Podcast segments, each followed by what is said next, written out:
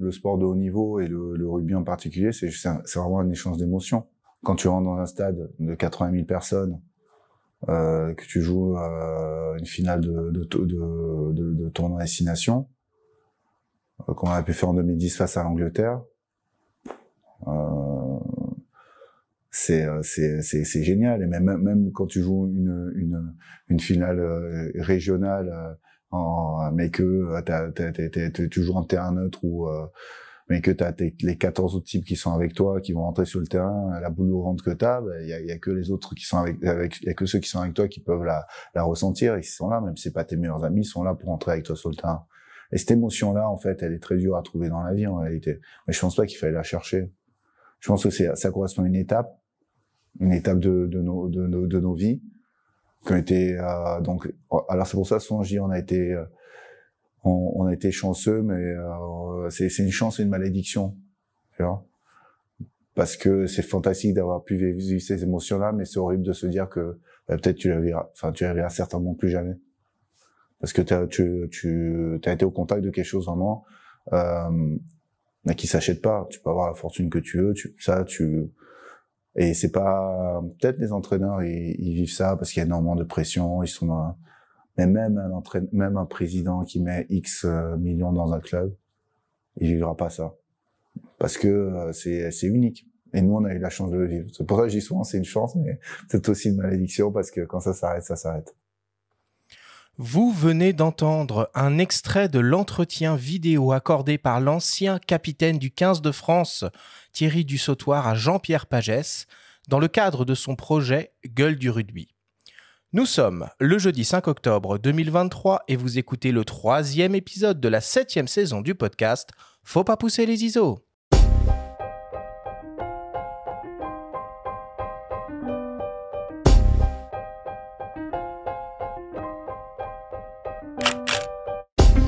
Bienvenue sur Faut pas pousser les ISO, le podcast hebdo pour tous les passionnés de photos et de vidéos. Je suis Arthur Azoulay, j'anime cette émission avec mon ami le journaliste Benjamin Favier. Aujourd'hui, c'est la première émission au coin du feu de la septième saison du podcast. En pleine Coupe du Monde du rugby, nous avons le plaisir et l'honneur de recevoir Jean-Pierre Pagès, avec qui nous allons parler de sport, de photos évidemment, mais aussi et surtout de son incroyable projet Gueule de rugby qu'il mène depuis plus de 5 ans. Cette émission vous est présentée par Canon et sa gamme EOS R, des hybrides aux performances inédites pour une créativité sans limite.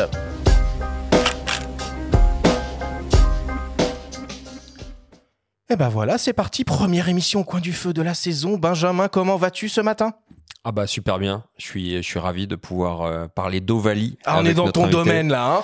Hein euh, je, alors à la base je suis plus, euh, pour la petite histoire, je suis plus ballon rond que, que ovale, mais euh, étant périgourdin, euh, il est vrai que euh, sur mes terres, on, on, parle plus de rugby. Et ça, du coup, ça me procure pas mal d'émotions d'écouter les, les, paroles sages de Thierry Dussautoir, qui a un passé périgourdin également, pour la petite histoire. Très lissac. Absolument. Salut Jean-Pierre, comment vas-tu? Euh, je, je, je, me replonge dans mes années radio ah, bah lorsque oui. j'étais gamin euh, et ça fait un bien fou. Ah bah écoute, on est ravis. Alors Benjamin, juste avant qu'on attaque euh, l'émission, petit rappel quand même, puisque aujourd'hui euh, bah, s'ouvre le salon de la photo euh, à Paris, qui se déroule comme l'année dernière, un hein, nouveau lieu, attention, dans le parc de la Villette, sous la grande halle de la Villette, pour être très précis. Tu vas y aller, Benjamin? Oui, deuxième édition. Dans la grande halle de la Villette, hein, puisqu'on a quitté la porte de Versailles, qui était le lieu de prédilection avant euh, Covid et évidemment euh, évidemment je vais y aller. Je pense que je pense que toi aussi je pense que tous Oui. les passionnés photos et vidéos vont euh, vont y aller euh, ne serait-ce que par euh, curiosité pour voir un petit peu l'évolution par rapport à une première édition qu'on a senti un petit peu euh, sur la réserve euh, on sentait que c'était une reprise euh, tous les acteurs n'étaient pas là. Là je pense que il va y avoir un petit peu plus de monde euh, et parmi les accessoiristes aussi qui sont attendus donc euh, on va aller voir tout ça, on va aller voir la grande expo de notre ami Jean-Christophe Béchet aussi. Bien sûr, dont on a Euh, parlé la semaine dernière. Absolument, et donc on proposera à nos auditeurs un, un compte rendu en bonnet du forme. Ah, tu vas nous faire un micro-trottoir Qui sait Ok. Euh, Jean-Pierre, Jean-Pierre, dis-moi, euh, demain, demain, demain vendredi, se joue un match très important. La France euh, contre, contre l'Italie. Alors selon toi, quelles sont nos chances de passer en quart de finale? Sans être hum, présomptueux, trop présomptueux, si on passe pas l'Italie, on n'a rien à faire euh, pour la suite. Et, et rappelons pour la- hum, quand même que si on perd contre l'Italie, il y a des chances pour qu'on ne voit pas euh, les quarts de finale. C'est un match effectivement décisif, alors qu'on a battu les All Blacks. hein. Donc ce serait, Ouais, euh, bon, ce serait un comble quand même de se faire sortir euh, par l'Italie. Les, les- nos auditeurs vont quand même se demander si c'est pas un podcast qui devient un petit peu euh, Un petit peu sportif. orienté rugby. hein. Ouais, non, mais écoute, cette Ouais. émission en tout cas. tu seras dans les gradins, Jean-Pierre, pour le match? Euh, je ne pense pas. Je serai plutôt euh, en événement avec euh, sûrement Canon euh, sur une euh, sur un événement. Donc euh, impossible pour moi de, de voir un match. Pour l'instant, j'en ai vu aucun. Euh, je pense voir la une des demi-finales si la France est en demi-finale et on l'espère. Et euh, donc voilà. Mais autrement, non. Pas, pas, pas de juste télévision et voire même replay quoi. Ah, T'as jamais la tentation de laisser un écran allumé quelque part euh, à l'ère de la 5G Oui, Oh. en général, quand les matchs se disputent, je, je pars sur une autre destination euh, et je suis dans la voiture, donc j'écoute euh, en principe Sud Radio, la Ah, la radio, du rugby, et euh, je me régale, mais j'aimerais être évidemment dans le stade, mais c'est pas possible. Il faut choisir. Eh Ah, oui. c'est- C'est vrai que ton parcours des kilomètres, mais ça, on va en parler. c'est c'est assez hallucinant. Il y, a des, il y a des chiffres hein, à ton projet. Et puis le sport, comme la photo, se prête très bien à l'exercice de la voix et de la radio. Nous sommes bien placés pour le savoir. Euh, Jean-Pierre, si tu le veux bien, je vais te présenter à nos auditeurs. Alors tu es né le 21 août 1975 à Toulon. Tu as grandi avec le rugby. Avec ton père, Auvergnat, fan de Clermont, qui t'emmenait au stade Mayol où évolue le rugby club toulonnais tu as eu un véritable coup de cœur pour ce sport qui ne t'a jamais quitté. Après des études universitaires dans ton Var natal, tu montes à Paris car tu voulais faire, comme tu nous l'as expliqué, de la radio. Tu passes 7 ans à Radio France, puis du journalisme, tu pars vers la création publicitaire et reviens dans le sud à Nîmes. Tu réalises divers projets jusqu'en 2014 et la création de ta marque Gueule du rugby, qui comporte plusieurs branches, l'édition augmentée, on va le voir, mais aussi un parfum. Il paraît d'ailleurs que tu rêvais d'être né. C'est vrai. Euh, C'était un doux rêve euh, avec la radio à l'époque. Euh, mais le problème, c'est que la chimie et moi, ça faisait 8. et c'est vrai que quand on, on veut faire des études dans une école de parfumerie comme Givaudan-Roux ou autre, ou à Versailles, euh, on nous demande d'avoir au moins une, une maîtrise euh, de chimie. Et là, j'étais plutôt sur euh, Gérard de Nerval et la littérature euh, française. Donc, euh, c'était un grand écart. Et si tu voulais nous le décrire, ce parfum euh, lié à Gueule du Rugby? Ah, c'est un oui, bon oui. exercice ça. Bon exercice. En fait, on est parti du- d'un cahier, euh, cahier de route euh, lorsqu'on a discuté avec l'aîné et avec euh, les, les responsables de parfums par nature, en l'occurrence Philippe Balesta. Euh, on s'est dit, euh, un parfum, euh, quel est le moment le plus agréable euh, dans le rugby, la période la plus agréable de l'année C'est pas l'hiver, c'est pas les terrains gelés, c'est pas la pluie, c'est pas la neige, mais ce sont les phases finales. Et quand il y a les phases finales, ça sent le printemps, le soleil réapparaît, euh, il y a l'herbe qui repousse, il y a les premières fleurs blanches qui, euh, euh, qui sautent au nez, comme on dit. Et puis il y a cette ambiance des phases finales où il y a l'élimination directe et il y a cette atmosphère. Et on s'est dit, pourquoi pas retracer tout ça à travers le pré, le gazon coupé, l'herbe fraîche, les, les fleurs blanches, mais aussi à la mi-temps. Qu'est-ce qu'on on, on prend à la mi-temps? Enfin, en ce qui concerne les joueurs, c'est pas des bières. Du mais- camphre. non, à la mi-temps, on prend des agrumes pour nous donner un peu de peps et donc des oranges ou bien des, des citrons. Et puis, euh, il y a aussi un côté animal dans les vestiaires euh, avec du musc. Et donc, euh, voilà, tout autour de ça, l'aîné, on construit une histoire. Et cette histoire, eh ben, elle est, elle est dans le flacon et elle est pas mal réussie. Eh Donc ben, écoute, note de gazon envie, hein. coupé, Ouais. d'agrumes et un zeste de musc alors. Euh, En gros, c'est ça. ouais. Après, il y a, il y a plein d'autres choses, mais, euh, mais en gros, c'était ça. C'est euh, et on a tout à fait, on se replonge dans une ambiance de phase finale. Enfin, Bon. En parallèle de tes activités, tu voues également une passion pour euh, l'Amérique du Sud et l'art inca et tu te rends régulièrement au Pérou. Alors, qu'est-ce qui te fascine tant dans cette euh, destination? Bon, les amis, je suis obligé parce que je suis marié avec une péruvienne. Ah bah Donc- ouais. D'accord. Donc là, si je vais pas au Pérou, je crois que j'ai la gueule pendant euh, deux ans et demi. Donc, et puis les, les Sud-Américaines ont un caractère un peu chaud. Donc, euh, ça monte très vite, euh, non pas dans les ISO, mais dans les tours. et, euh, et donc voilà. Mais bon, évidemment, quand on, on va là-bas, c'est c'est une culture, une civilisation où les gens sont, sont premièrement très familles, ce qu'on a peut-être oublié aujourd'hui euh, en Europe et en France. Euh, c'est euh, c'est la chaleur, c'est également, on l'oublie, parce qu'on ne le sait pas, peut-être vu d'Europe et surtout vu de France, c'est une cuisine très, très, très riche.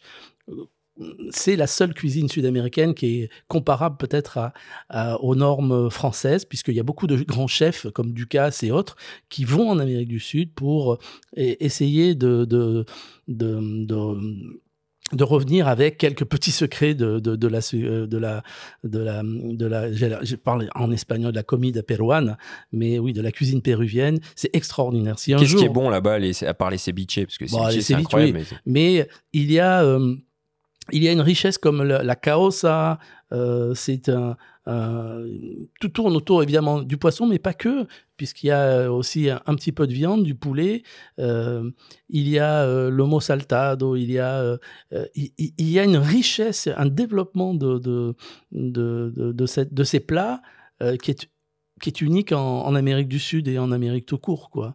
Et euh, encore une fois, c'est un délice absolu et une finesse absolue. Alors, il y a quelques restaurants euh, en- à Paris, euh, de, de restaurants péruviens, mais la fusion ne se fait pas véritablement comme, Comme là-bas. comme là-bas. Bon. Et Est-ce qu'ils font un peu de rugby au Pérou? Non. Ah, Bah non, non, c'est en Argentine, oui. Euh, au Ouais. Chili, un petit peu. En Amérique latine, il y a peu de, de rugby qui est développé. ouais, ouais. Peut-être, ouais, c'est C'est le c'est foot, beaucoup plus. Ouais, le ouais, foot. Ouais.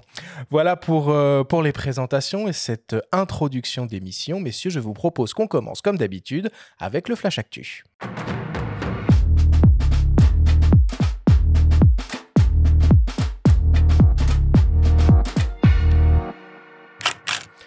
Cette semaine, dans le Flash Actu, c'est la dixième édition des rencontres du 10e arrondissement de Paris. Sony annonce un nouveau système de microphone sans fil pour les interviews et le prix Bayeux revient pour une 30e édition. Le Flash Actu vous est présenté par Fox.fr, le site des spécialistes de l'image. Depuis quelques jours et jusqu'à la fin du mois, il est possible de découvrir à Paris, dans le 10e arrondissement, les rencontres photographiques, l'incontournable biennale de photos contemporaines portée par le collectif Fetart. Le festival prend place à la mairie du 10e arrondissement et s'articule autour de hotspots dans différents quartiers. La Chapelle, Lafayette, Château d'Eau, la Grange Jaubel, Canal Saint-Martin et Alibert. Toutes les expositions sont en accès libre. De très nombreuses expositions et événements sont à découvrir, avec par exemple le travail des huit lauréats de l'édition 2023. Adrien Selbert, Anthony Voisin, Bastien Deschamps, Julien Bonner et Antoine Giret, Juliette Hama, Olenka Carrasco, Rebecca Topakian et Suleiman Bachir Diao.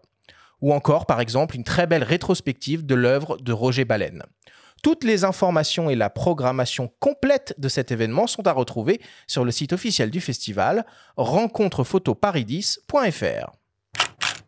Sony vient d'annoncer un nouveau système de microphone sans fil conçu pour réaliser simplement des interviews. Sous le joli nom de E ECM-W3, le système se compose de deux modules micro-émetteurs Bluetooth à clips qui offrent une portée de 150 mètres et un module récepteur compatible avec la multi-interface Shoe et, et qui donc s'installe simplement sur la griffe porte-accessoire de l'appareil de prise de vue. On retrouve aussi bien une entrée et sortie jack 3,5 mm sur le récepteur pour l'utiliser en filaire. C'est un système à deux canaux avec un rapport signal sur bruit élevé qui offre un enregistrement clair de la voix. Le ECM W3 est proposé dans une petite boîte de recharge transportable. Chaque module micro pèse 17 grammes et le module récepteur 25 grammes. Le tout propose une autonomie d'environ 6 heures d'enregistrement. Le système de micro sans fil double canal de Sony E ECM-W3 est proposé au prix de 499 euros et une version monocanal est aussi disponible et proposée au prix de 369 euros. Et pour terminer, la 30e édition du prix Bayeux Calvados Normandie des correspondants de guerre se déroulera du 9 au 15 octobre prochain et sera présidée par le célèbre photographe Don McCullin. Au programme cette année, 8 expositions inédites à découvrir gratuitement, la projection de films et documentaires en avant-première, des conférences et tables rondes, un salon du livre, un forum média et bien entendu la remise des prix internationaux de journalisme. L'exposition événement cette année s'intitule L'autre débarquement, les correspondants de guerre en Normandie et regroupe des portraits, des photographies, des correspondances, des reportages radiophoniques, des objets et des documents inédits pour mettre en lumière le travail des correspondants de guerre du monde entier au moment du débarquement en 1944. Toutes les informations et la programmation complète sont à retrouver sur le site officiel du festival, prixboyeux.org.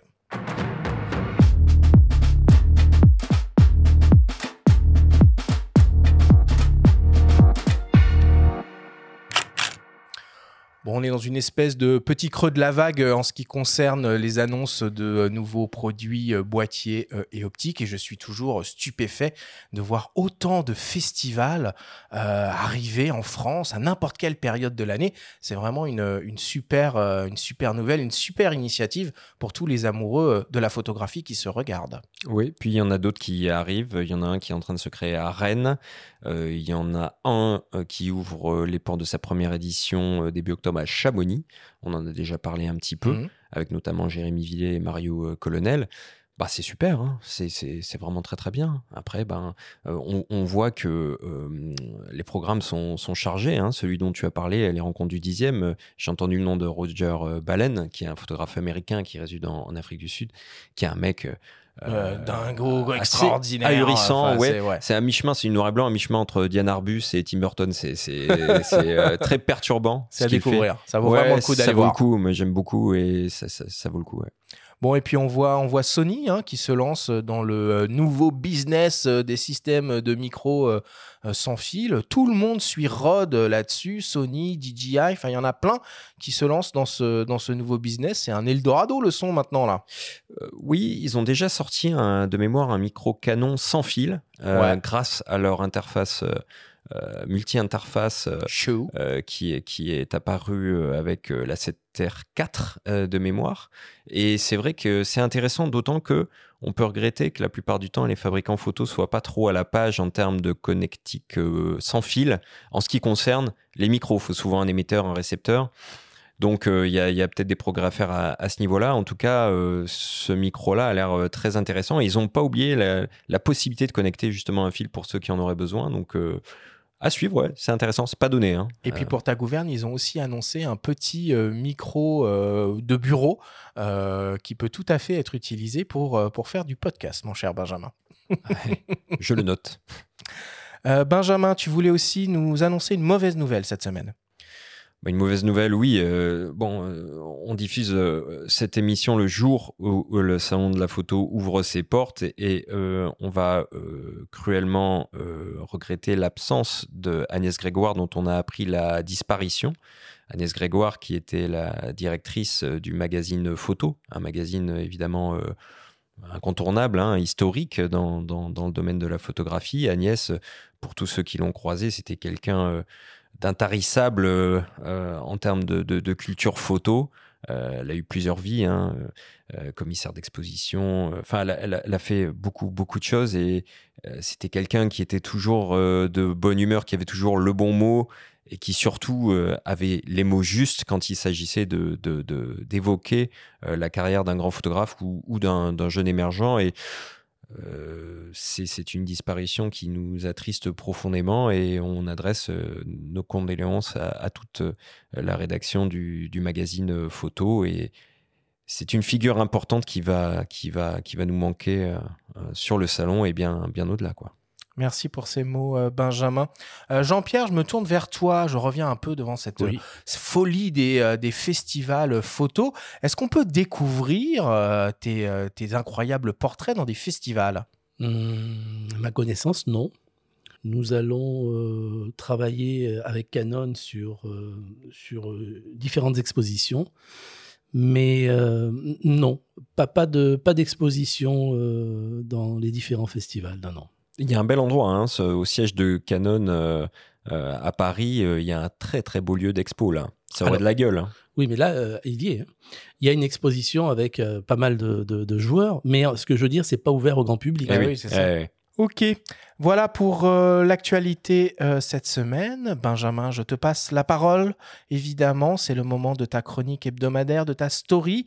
Et cette semaine, tu vas nous parler d'acteurs engagés pour notamment changer le regard sur le handicap mental grâce à la photo et la vidéo.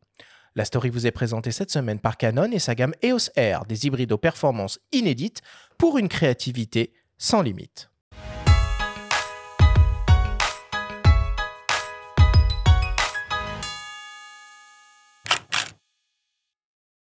Sensibiliser, interpeller le plus grand nombre autour de thématiques sociales et environnementales par l'image. Telle est la mission de Bon Plan, au pluriel, une société de production audiovisuel et multimédia créé par Samuel Bess.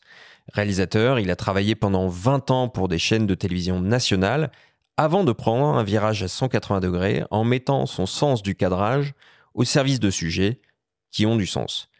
Avec ses compères Pierre Cosmao du Manoir et Gilles Le Goff, il fonctionne en toute indépendance et propose, en accord avec le concept d'économie sociale et solidaire, des prestations audiovisuelles et de RD engagées. En ce qui concerne la prestation du visuel, nous développons des projets de communication externe et interne avec nos clients, euh, des secteurs du social, médico-social et environnemental. Et au sujet de notre pôle de R&D engagé, nous produisons des projets créatifs et innovants concernant les sujets sociétaux tels que, par exemple, le regard sur le handicap, la place des seniors au sein de notre société ou encore euh, l'économie circulaire. Ensuite, nous tentons de les proposer, de les vendre aux acteurs concernés grâce à la confiance qu'ils nous accordent, grâce à l'intérêt qu'ils perçoivent à tenter l'expérience avec nos différents projets, euh, nous arrivons ensemble à les faire vivre et à les faire rayonner. Et ce que je trouve vraiment génial dans ce système, c'est que les associations, les fondations et les entreprises engagées utilisent ces projets comme événements au sein de leur structure, mais aussi comme moyen de valorisation de l'individu, quel qu'il soit. Et ensuite, la cerise sur le gâteau, c'est qu'en organisant des expositions photos, des projections de films vers l'extérieur sur ces thématiques chargé de sens, l'image devient un outil de démocratisation des sujets qui peuvent effrayer certains et des sujets qui sont souvent aussi méconnus ou mal connus. Et ça, c'est top. Parmi ces projets, Rictus met en scène des binômes, une personne atteinte de handicap et un professionnel accompagnant. Un jeu photographique s'instaure où il s'agit pour chacun des protagonistes de rivaliser de grimaces, l'idée finale étant de gommer les différences entre eux une fois les deux photos mise en regard lors d'une exposition. Gilles Le Goff, éducateur spécialisé depuis 25 ans, passionné de photographie, s'occupe d'adultes atteints de handicap mental et psychique. Il savoure les retours positifs auprès du grand public, mais aussi des sujets photographiés qui sont interviewés dans la foulée on œuvre aussi pour que l'expo photo et le film making of puissent euh, être vus à la fois in situ dans l'établissement, mais aussi qu'ils puissent se balader, aller dans différents lieux, des écoles pour euh, justement aborder ces thématiques-là, euh, que sont le handicap ou le vieillissement, enfin voilà. Et c'est ça qui est intéressant, c'est qu'il y a une valorisation par l'image et par la vidéo de ces personnes professionnels, résidents, accompagnants, accompagnés. Nous, ça nous fait kiffer déjà de voir les retours euh, et puis d'interpeller vraiment le grand public. C'est-à-dire quand tu vois des photos qui font euh, un mètre par 70 euh, de large en noir et blanc, où tu as une nana qui fait une gueule pas possible avec un résident à côté, pareil. Tu vois, déjà, ça, interpelle, ça, ça peut choquer, mais on a toujours des, des retours hyper positifs en fait. Cette façon d'utiliser l'image permet d'atteindre d'autres formes d'échange entre des personnes habituées à travailler ensemble et possède même des vertus thérapeutiques, comme l'a constaté Samuel Bess. Ce qui est d'autant plus génial dans ces différents processus créatifs avec l'image, c'est que nous apprenons des personnes avec qui nous travaillons.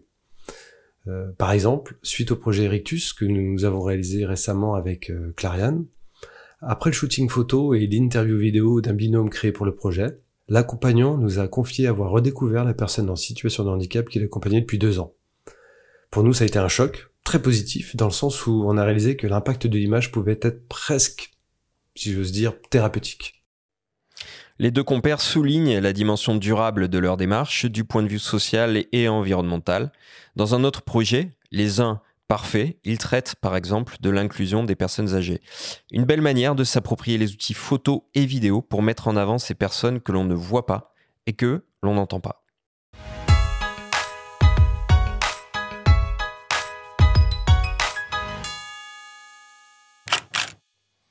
Est-ce qu'on peut voir ces, euh, photos et ces vidéos de, Gilles et Samuel en dehors des expositions, Benjamin? Oui, on peut les voir sur euh, leur site, donc euh, bon au pluriel plan au pluriel.co, donc c'est un, un, site accessible pour tout le monde, et on peut les voir donc dans tous les endroits où ils exposent, qui sont souvent des associations ou des endroits plutôt privés. On peut regretter, parce qu'on parlait tout à l'heure avec Jean-Pierre aussi d'éventuelles expositions euh, tournantes de, Gueule du rugby, mais en, l'occurrence, pour avoir échangé avec euh, Samuel et Gif, on peut regretter que euh, des galeries qui, des galeries photos n'ouvrent pas un peu plus leurs portes à ce type de sujet, mmh. qui, il est vrai, n'est pas, n'est pas simple. C'est traiter du handicap mental et psychique en photographie, en l'occurrence le projet Actus, c'est pas quelque chose d'évident, mais je trouve qu'ils sont parvenus à faire quelque chose euh, ils ont bien contourné la chose euh, via un jeu photographique, hein, comme on en a parlé. Et c'est vrai que de regarder euh, ces diptyques avec la personne atteinte de ce handicap et, l'accompagnant, qui les met au même niveau via leur, leur grimace, il y a, y, a, y a, un truc qui est, qui est vraiment sympa. Et finalement, c'est un sujet dont on peut parler, qu'on devrait euh, parvenir à montrer. dire, quand on voit des films, le succès de, de Intouchable ou de Hors Norme, tout ce que font euh, mm. euh, Toledano, Nakash au, au, niveau du cinéma et, l'engouement populaire qui est autour de ça, on pourrait tout à fait l'avoir autour d'une exposition photo. Alors Jean-Pierre, j'imagine que cette story, ça fait, ça fait écho, évidemment, chez toi, la cohabitation entre entre la photo et la vidéo, d'autant plus euh, lié, euh, lié au portrait. Ça te parle, ce genre de choses, j'imagine? Oui, le portrait, euh, avant tout, alors, c'est l'ADN du projet Gueule du rugby, la photo, ses yeux, le regard, le miroir de l'âme. Et l'évolution après dans, dans la suite et la continuité, c'est d'ajouter euh, quelque chose de, d'essentiel pour moi, euh, c'est la, vidéo. Euh, quand on voit un portrait, quand on voit une exposition, on se dit, chouette, on est devant l'œuvre d'un artiste. Et on se dit, bah, il y a les stigmates, il y a les joies, les peines, le, passé sur un visage mais euh, j'ai envie d'aller plus loin. Et ce plus loin, justement, c'est ce complément, et je dirais qui devient presque fondamental aujourd'hui, c'est, la vidéo, grâce à un, QR code, et la vidéo, où là, on a le temps véritablement euh, de, passer en revue euh, à la fois la carrière, mais je dis toujours, le ballon n'est qu'un alibi pour parler des hommes. Et très vite, euh, on parle de, du joueur et de l'homme à travers, euh, à travers ses 20 ans ou 30 ans de carrière, même si la plupart des joueurs disent on est joueur à vie. Oui, ça, on y reviendra. Et c'est vrai que, mais de toute façon, cette cohabitation photo-vidéo qu'on trouve sur euh, nos boîtiers de plus en plus hein, maintenant, et, je sais qu'on en parle. On est entre guillemets condamné à, à, avoir accès aux deux mondes, mais, mais ce type de projet illustre parfaitement que ces, ces deux mondes cohabitent pour le meilleur quand ils sont euh, utilisés à bon escient. Et euh, pour avoir regardé euh, les vidéos de, ces sujets photographiés, à la fois donc les personnes atteintes de handicap ou les accompagnants, comme on le dit Samuel, il y a même une vertu thérapeutique où les gens se découvrent par échange interposé et arrivent à se dire des choses bah, qu'ils ne se disent pas au quotidien. Donc moi je trouve ça admirable. Merci beaucoup Benjamin pour pour cette story. Euh, je vous propose qu'on fasse une petite pause, une petite respiration. On revient dans quelques secondes pour notre grande discussion au coin du feu avec Jean-Pierre Pagès après une courte publicité. Franck, t'en penses quoi des appareils photo hybrides et OCR de Canon C'est une gamme vraiment complète, à la fois en termes de boîtier et d'objectifs, et aussi performants en photo qu'en vidéo. Ce sont des systèmes compacts et légers bourrés des plus récentes technologies. C'est vraiment incroyable ce qu'on arrive à photographier ou filmer avec. Vraiment? Je t'assure, c'est une autre dimension. Que tu sois un utilisateur novice ou averti, la gamme EOS R est étudiée pour s'adapter à tous les niveaux de pratique. Leur utilisation est vraiment très intuitive. Tu peux t'équiper sans crainte, que tu fasses de la photo de rue, de paysage ou de sport. Perso, je recherche un boîtier performant pour shooter mon fils lors de son prochain match de rugby. Tu me conseillerais quel boîtier? Tu sais que Canon est fournisseur officiel de la Coupe du Monde de rugby 2023 en France. Ce n'est pas par hasard. Dans cette gamme, je choisirai soit l'EOS R7, soit l'EOS R6 Mark II. Et j'opterai pour un télézoom polyvalent comme le RF 100-400 par exemple. T'es sûr de ne manquer aucun plaquage. En plus, toi qui aimes la photo animalière, ça fait le job. Merci pour tes conseils, Franck. J'y vois déjà plus clair. Avec des technologies de pointe dans des boîtiers compacts et portables, découvrez en magasin ou sur le site canon.fr la nouvelle génération d'appareils photo hybrides pour donner une nouvelle dimension à votre créativité. Nous sommes de retour dans Faut pas pousser les ISO avec Jean-Pierre Pagès pour cette grande discussion au coin du feu autour de son projet Gueule du rugby. Alors au travers de Gueule du rugby, tu retraces l'histoire du rugby français. De véritables légendes de ce sport côtoient d'autres personnes moins médiatisées, à l'image d'une équipe de rugby où certains joueurs prennent plus la lumière que d'autres. Nous avons demandé à l'un d'entre eux de nous donner son point de vue sur ton projet, Dimitri Yachvili, ancien demi de mêlée du 15 de France et commentateur des matchs de l'équipe de France du tournoi des Six Nations et de la Coupe du Monde de rugby sur France Télévisions. Il nous livre son regard sur ces gueules du rugby que tu as photographiées et filmées. son œuvre des gueules de rugby, ça montre exactement euh, le fait que ce soit un portrait comme ça, euh, ce gros plan sur le visage. On ressent vraiment le poids de l'histoire de chacun, tous les traits, les cicatrices, le vécu, l'expérience. On ressent on ressent tout en fait, euh, sans connaître les gens. Je trouve qu'il se dégage beaucoup de choses de ces de ces de ces portraits. Donc il nous fait encore mieux connaître les anciens joueurs et leur histoire est décuplée finalement dedans parce qu'on voilà c'est c'est intense quoi. Bien sûr on est rugbyman à vie. euh, bah il y a cette devise l'école de rugby l'école de la vie parce qu'on nous apprend plein de notions qu'on garde après dans la dans la vie de tous les jours. Propre au rugby, mais propre au sport aussi de manière générale. Hein. Il y pas, c'est pas que dans le rugby. Le rugby est un sport euh, de combat collectif, donc ça décuple encore plus les, liens. On vit des moments intenses collectivement, des moments de souffrance, des moments, euh, des grandes victoires, des grandes défaites. Voilà, on se connaît très bien. Les liens sont sains, quoi en fait, parce qu'on a souffert sur le sur le terrain. Et c'est vrai qu'il se dégage beaucoup de. Bah, c'est à cœur ouvert en fait. Quand on regarde les interviews de, de Jean-Pierre, c'est à cœur ouvert quoi. Il n'y a pas de il y a pas de filtre. C'est ça qui est intéressant et c'est ce qui se retrouve finalement aussi dans ces photos, c'est qu'il n'y a pas de filtre quoi. Jean-Pierre, est-ce que tu peux nous raconter euh, finalement comment est né ce projet euh, Gueule du rugby et en quoi il consiste? Alors, comme tu l'as, tu l'as, tu l'as dit euh, au début, euh, j'ai toujours été fan de rugby, euh, un enfant de Toulon, enfant de Mayol. Mon père m'a amené à Mayol, même si lui, c'était pas son équipe. Euh, moi, j'ai appris à, aimer le rugby. Euh, et paradoxalement, euh, j'ai très vite compris que j'étais pas fait pour le rugby sur le pré. C'était assez violent, même chez les, chez les gamins. Et moi, j'avais envie de ballon. Alors peut-être si j'étais né à, à Bayonne ou bien à Mont-de-Marsan, j'aurais joué au rugby. Mais là, ben, je vivais à Toulon et à Toulon, c'était avant tout le combat. Donc j'étais peut-être un peu, un peu frêle, euh, un peu peureux du contact et euh, j'ai décidé d'aller faire, euh, euh, d'aller faire un tour dans l'école d'en face avec un ballon différent. J'ai joué à Toulon pendant quelques années, mais j'ai toujours eu dans ce coin de ma mémoire euh, cet amour euh, du rugby. D'ailleurs, euh, j'allais, j'allais tous les week-ends ou tous les 15 jours à Mayol pour voir l'équipe Fagnon.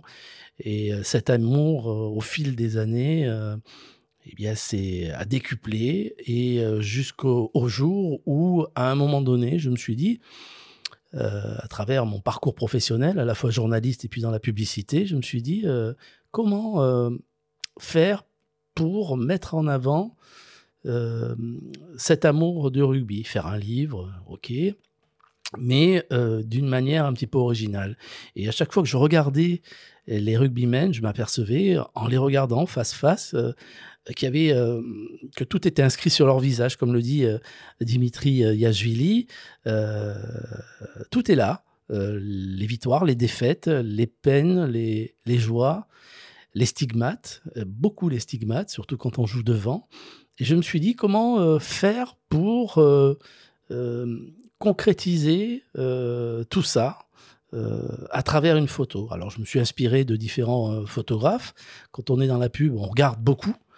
Et, tu as regardé quel photographe, par exemple? Alors, c'est un, un, photographe qui est, à chaque fois j'oublie son nom, mais c'est un, photographe polonais qui a travaillé sur le clair-obscur et sur aussi qui, arrivait à faire ressortir les traits à travers, à travers les lumières et à travers sûrement un, un, traitement un peu, un peu spécial. Et je me suis dit, je vais essayer de trouver cette inspiration à travers lui.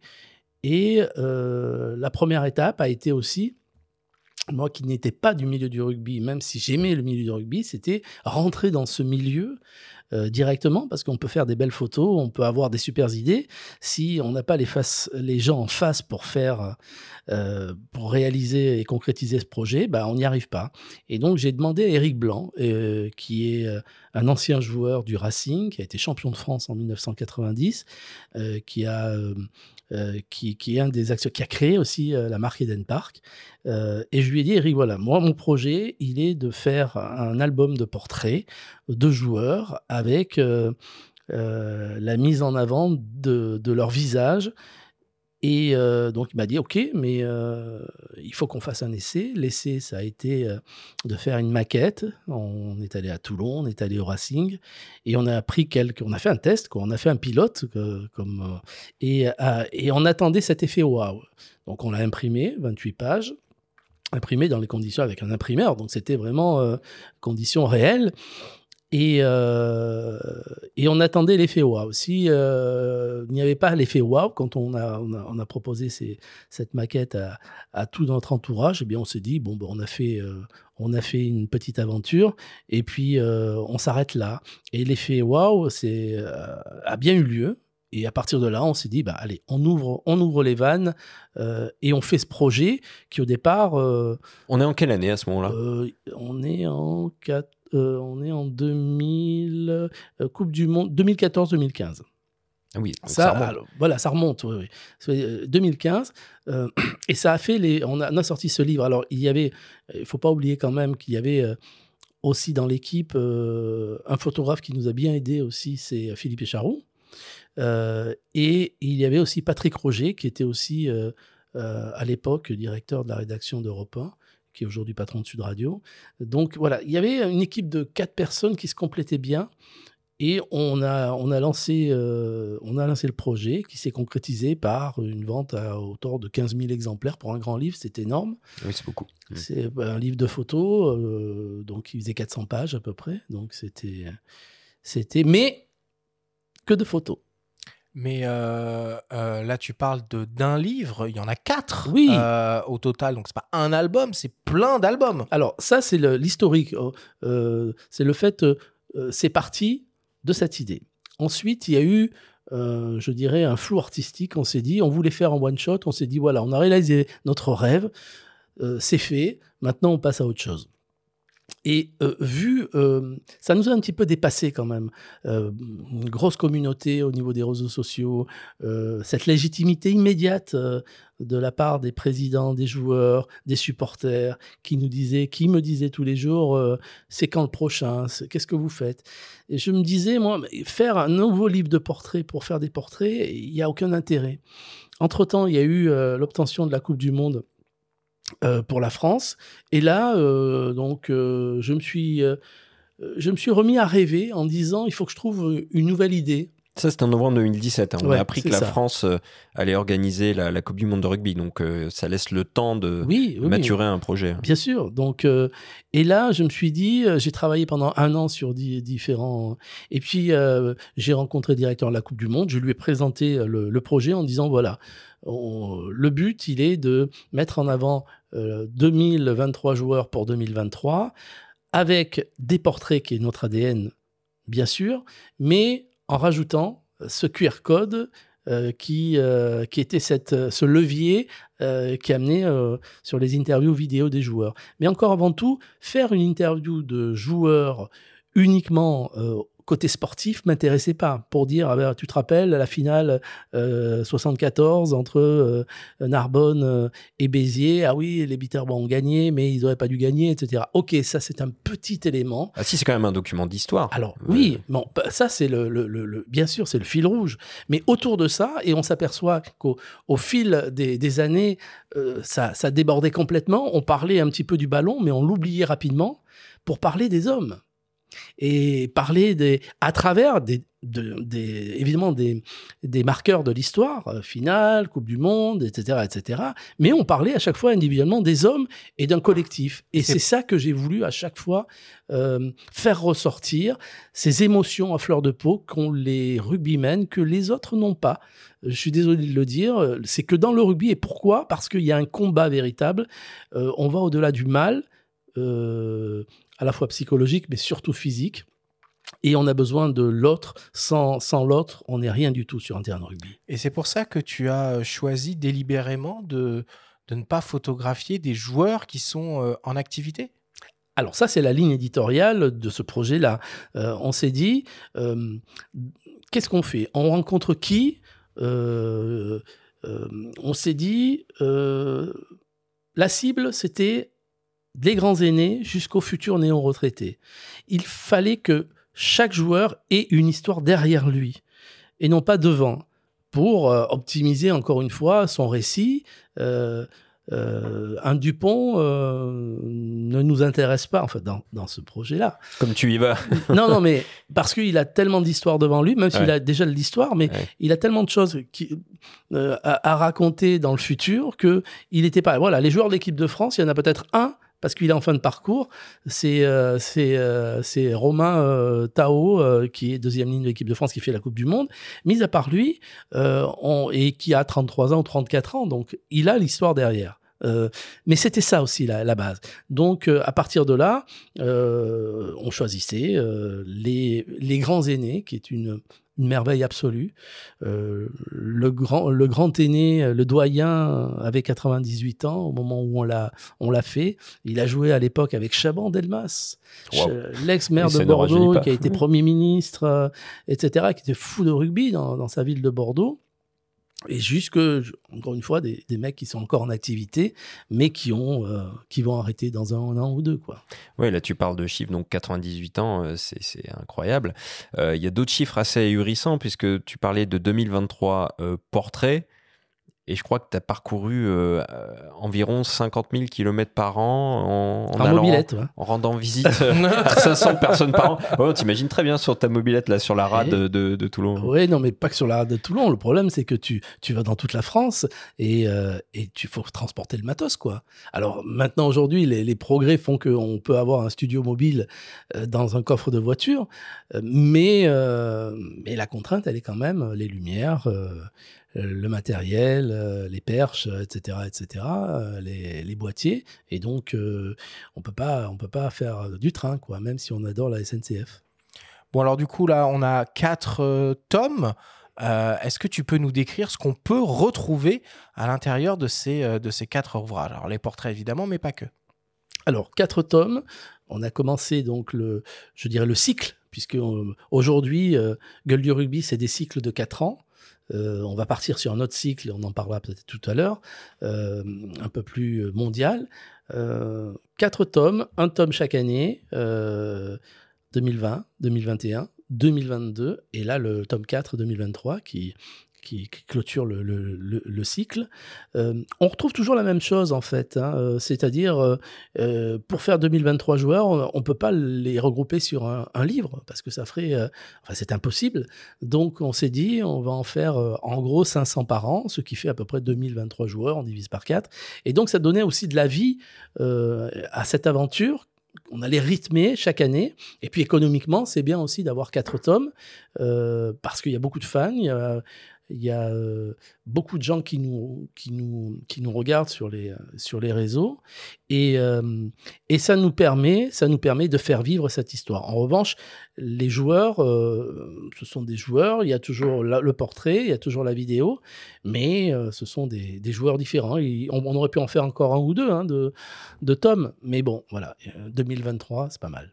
Oui, puis là, on parle des, des livres, hein, donc des quatre tomes, avec les photos, les QR codes pour accéder aux vidéos. Mais Gueule du rugby, en fait, c'est une marque de, plus globalement. Donc, ah, ça devient une marque, en fait. Sans, sans l'avoir voulu, il y en a il y a des, sociétés qui mettent des millions pour, euh, pour crédibiliser une marque. Au fil des années, nous, on est devenu marque, euh, je dis, euh, dès la, première année, puis, enfin, dès le lancement du, livre historique, on a, on, a été légitime à, tous les niveaux. Et aujourd'hui, c'est vrai que Gueule Rugby, c'est une, c'est une, c'est une marque. Et alors après, il faut pas faire n'importe quoi. On n'est pas quand, on, vend du parfum, c'est déjà c'est pas nous qui le vendons, et c'est plus c'est plus, euh, je dirais, euh, encore une fois, euh, fun et une histoire d'homme qui a fait qu'on on, s'oriente vers les parfums, mais on ne fera pas de merchandising, on ne va pas vendre des t-shirts, on ne va pas vendre des maillots, on ne va pas vendre des robes de soirée, ni des, montres de luxe. Quoi. On reste quand même éditeur et donc on fait du papier. Quoi. Mais Gueule du rugby, ça, ça claque bien en français. Et en anglais, ça donnerait quoi? Eh ben, je sais pas. Moi, c'est ma cinquième langue, l'anglais, donc c'est un peu compliqué, mais euh, je sais pas. En péruvien. espagnol, alors. Ah ouais. Euh, oui, euh, cacharo de, de, de rugby. Euh, ça sonne bien. Cacharo, ouais. c'est un peu, un peu un terme familier, quoi. Ah. je sais pas, Faces of Rugby. Alors, ouais, peut-être. Faces, c'est plus. Ça traduit moins le côté gueule. Ouais, ouais. Alors peut-être tu vas. On n'est pas encore arrêté. on va réfléchir. parce que là, on a stormé. bon, alors évidemment, dans tes ouvrages, on retrouve euh, les photos, on en a parlé, et des vidéos, on en a parlé aussi, qui sont euh, accessibles via des, QR codes. Et donc, pour chaque joueur photographié, tu proposes des, des portraits riches en émotions et on passe par tous les profils et tous les âges. Cédric Soulette, ancien pilier du 15 de France, évoque une sensibilité à fleur de peau qui a surgi lors de certains échanges qui révèlent presque, selon lui, de la confession. C'est d'abord un journal inconnu, euh, c'est en même temps euh, une approche euh, qui se distingue, hein, puisque puisqu'il y a un personnage qui qui a une attitude un peu un peu plus euh, effacé que que certains autres journalistes ou euh, personnes qui te mettent un studio pour euh, poser des questions. Et donc euh, c'est vrai que une, une phase d'adaptation où tu te demandes vraiment s'il est vraiment aussi calme et aussi mesuré, aussi tempéré naturellement, ou est-ce qu'il force le trait. Et en fait, je, crois que c'est un peu des deux. Et, et c'est agréable parce que c'est pour moi, comme je l'ai dit, c'est c'est un peu comme un prêtre quoi. C'est une façon euh, de, te faire entrer dans un confessionnal et, euh, puis de te, mettre à l'aise finalement euh, sans pour autant forcer la main. Et donc, il n'y a que des victimes que consentantes. Hein. Je veux dire, il y a un moment, si tu te sens bien, c'est que tu le sens bien. Et en fait, c'est étonnamment que l'on sent bien et, euh, et, pour, et, pour, qui on est prêt à donner peut-être un peu plus. On est quand même des hypersensibles hein, euh, quand on parle avec notre cœur, quand on, quand on est bouleversé intérieurement, quand on parle de notre famille rubis, quand on parle de notre famille proprement dit, et qu'on sent qu'on euh, qu'on réveille à nous des choses euh, qui font du bien ou, ou qui attristent, euh, on suit cette tristesse automatiquement. Nous, elle nous suit dans, dans, dans nos expressions et euh, elles peuvent être lisibles dans, dans l'émotion euh, comme euh, elles peuvent être relâchées par des larmes possiblement. Quel accent merveilleux. Quel personnage merveilleux aussi, Cédric. Oui, oui, il, a, il s'exprime très très bien et il restitue parfaitement toute l'émotion que tu as réussi à, obtenir dans, dans ces entretiens C'est rigolo parce qu'on s'est retrouvé l'an dernier dans une soirée où on fait à chaque fois une soirée, on réunit euh, une centaine de joueurs euh, euh, dans un hôtel et on, et on parle et on pleure et on rigole. Et il y avait donc Sébastien Chabal qui était là aussi, il y avait Cédric Soulette. Et, et en fait, il m'appelle le prêtre maintenant, quoi, parce que c'est ça le ah. confessionnel. c'est le prêtre, on va en confession et, on, et on dit tout. On dit tout euh, sans retenue euh, et toujours avec autant d'émotion. Et donc voilà, donc c'est rigolo euh, le, cette notion de, Et ça, tu l'as senti tout de suite que tu pouvais obtenir ça lors des, entretiens ou est-ce qu'il y a eu un déclic à un moment et tu t'es dit ah, tiens, c'est extraordinaire, il est allé vers ça, donc je vais essayer de développer ça auprès de, chacun des joueurs interviewés? Alors, en fait, il faut, c'est primordial. Quand on rencontre un, Serge Blanco ou quand on rencontre un Thierry du Sautoir, on lui dit bonjour Thierry, bonjour Serge. Parce que tout le monde les connaît. Quand on rencontre l'équipier qui a joué peut-être deux ans euh, en première, mais qui est important dans, sa, ville, mais que vu de loin, euh, il passe à côté des radars, mais tu le fais parce qu'on on travaille avec les associations d'anciens joueurs, il faut tout de suite l'appeler par son prénom. Tout de suite lui, lui montrer qu'il est important, aussi important qu'un Chabal ou qu'un du Sautoir. Et à partir de là, cette notion également de face-to-face, euh, quand on fait l'interview, en principe, je, demande aux personnes qui sont étrangères à l'interview, donc de ne pas assister à ça, parce qu'il y a, on est dans une bulle, on va dire des choses, on, ne va pas euh, réagir de la même façon s'il y a trois personnes, une maquilleuse, un perchiste euh, et un, badaud euh, qui regardent. donc, il faut être seul à seul. Et à partir de là, la lumière, le cocon, le ton, c'est vrai. Et puis la nature des questions, on, on, va ouvrir des portes au fur et à mesure. Il y a des questions évidemment qui reviennent. Mais à un moment donné, quand on ne connaît pas la personne, il y a un peu cette part de sensibilité presque psy. Et souvent, les joueurs euh, me disent, euh, là, on, a passé une heure, euh, une petite thérapie, on est épuisé. quoi.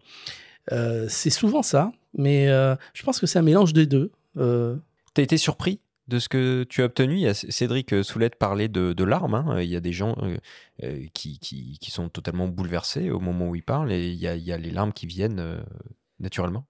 Euh, je, vais dire, euh, il y a 8 euh, joueurs sur 10, on sent qu'il y a de l'émotion. Après, il y en a peut-être sur 10, il y en a 5 où ça déborde véritablement, où ça pleure. Donc la moitié quand même. Hein, de, il y en a qui retiennent leurs larmes, il y en a qui explosent, il y en a qui disent des choses qu'ils n'ont jamais dites. après 30 ans, qu'ils gardent. Et je, prends l'exemple d'un joueur qui est euh, Jérôme Bianchi, qui, est un, euh, a été un grand arrière du rugby club toulonnais. Et, euh, on a fait la, séance à Paris, donc dans les, studios de, Canon. et il m'a il, il, m'a dit, écoute, ça fait 40 ans ou 30 ans que j'ai ça sur le, le cœur. je vais en profiter aujourd'hui pour le dire. Alors, on est euh, encore une fois, Gueule du rugby, c'est pas la recherche de scoop, la recherche pour faire pleurer, c'est la recherche de vérité, de sensibilité. Donc, s'il a estimé qu'il avait des choses à dire et à me dire, c'est qu'il y avait aussi cette confiance. Donc, il, a dit les choses. après, il m'a dit, euh, tu couperas ou pas.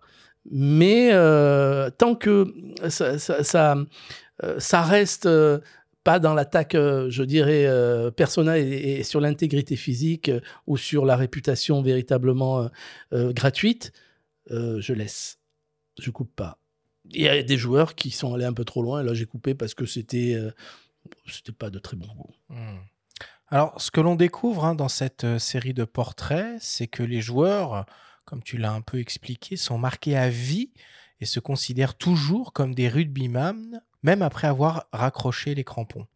Philippe Sella, légende du 15 de France, nous explique que le monde de l'Ovalie et les gens qui le composent ne se limitent pas au terrain de jeu Le match, euh, il dure plus que 80 minutes. En fait, euh, tu as, différents terrains. Tu as, le terrain de, euh, préparation, donc tu es sur le terrain quand même, mais tu as le terrain de, match, tu as le terrain de troisième mi-temps, tu as, les, terrains de, de, rencontre qui, qui, sont dans des éléments assez différents.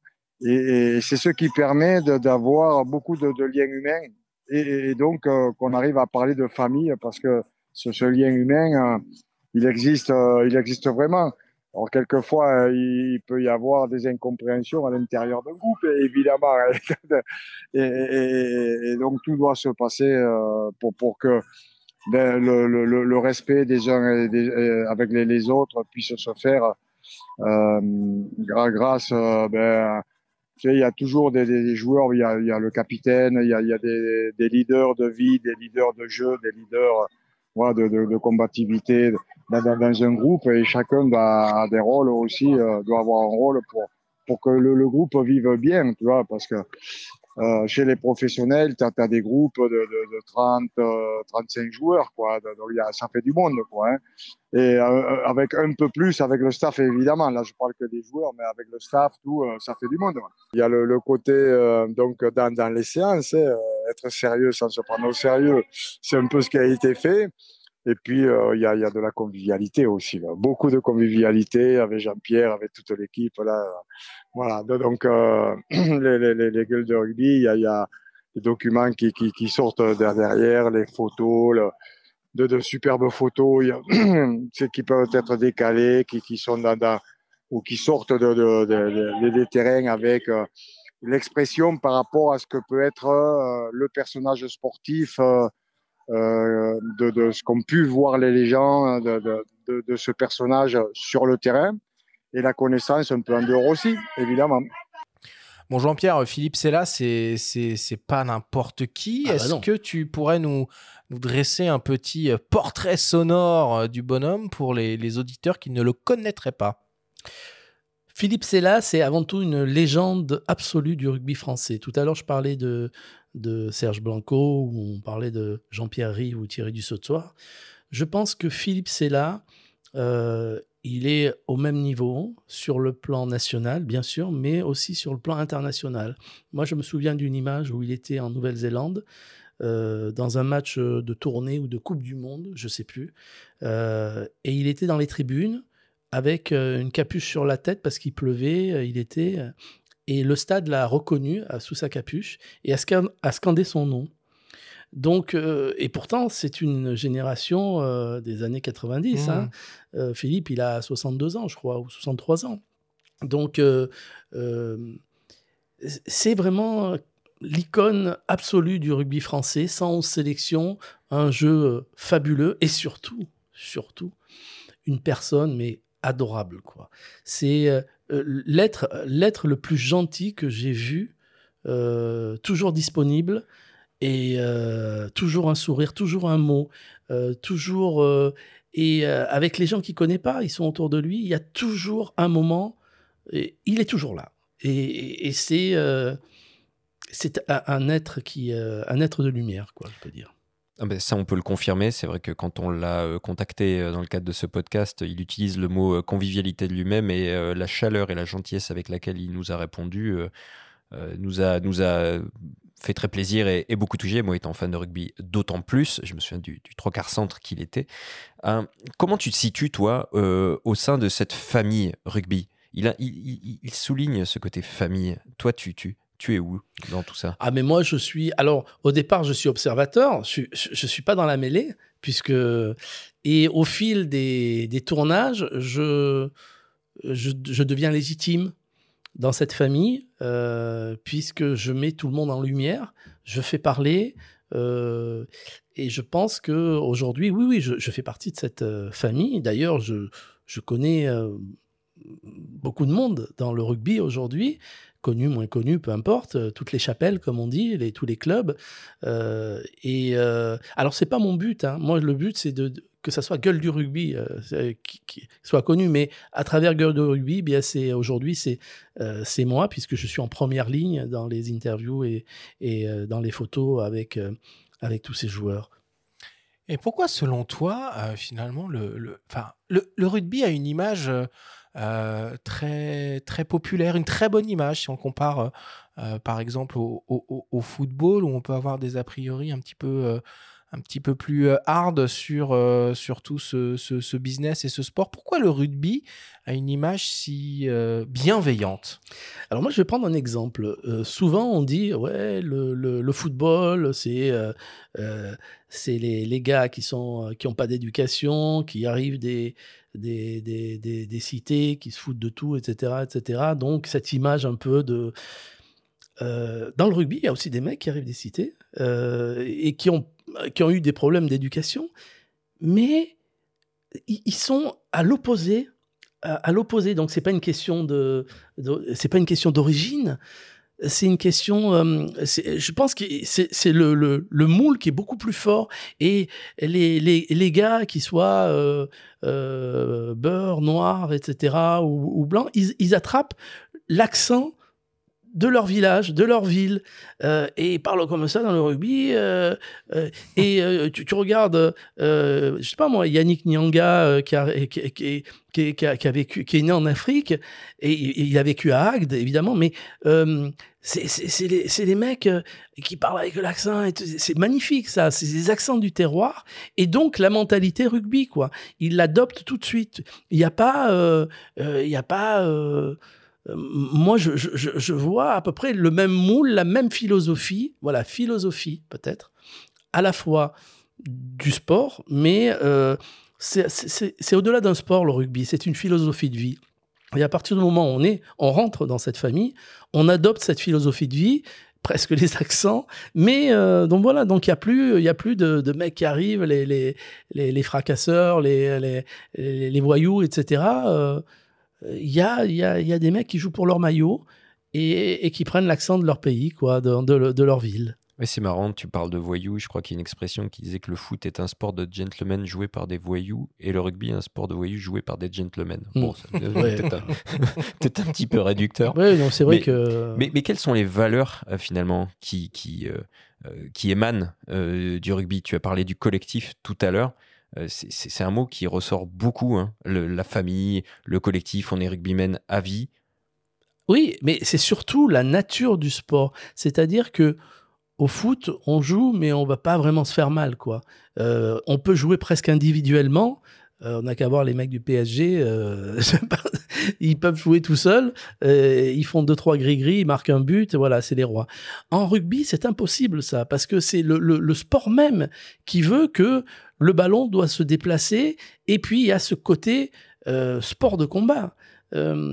Si la personne qui est à tes côtés euh, met pas son corps en opposition pour te protéger à un moment donné parce que tu es par terre, ça marchera pas. Donc il y a ce, ce, côté famille qui est euh, exacerbé à la fois sur le terrain et qui est euh, aussi en dehors. Alors ça veut pas dire, comme disait aussi du sautoir, qu'on on va partir tous en vacances ensemble, ensemble.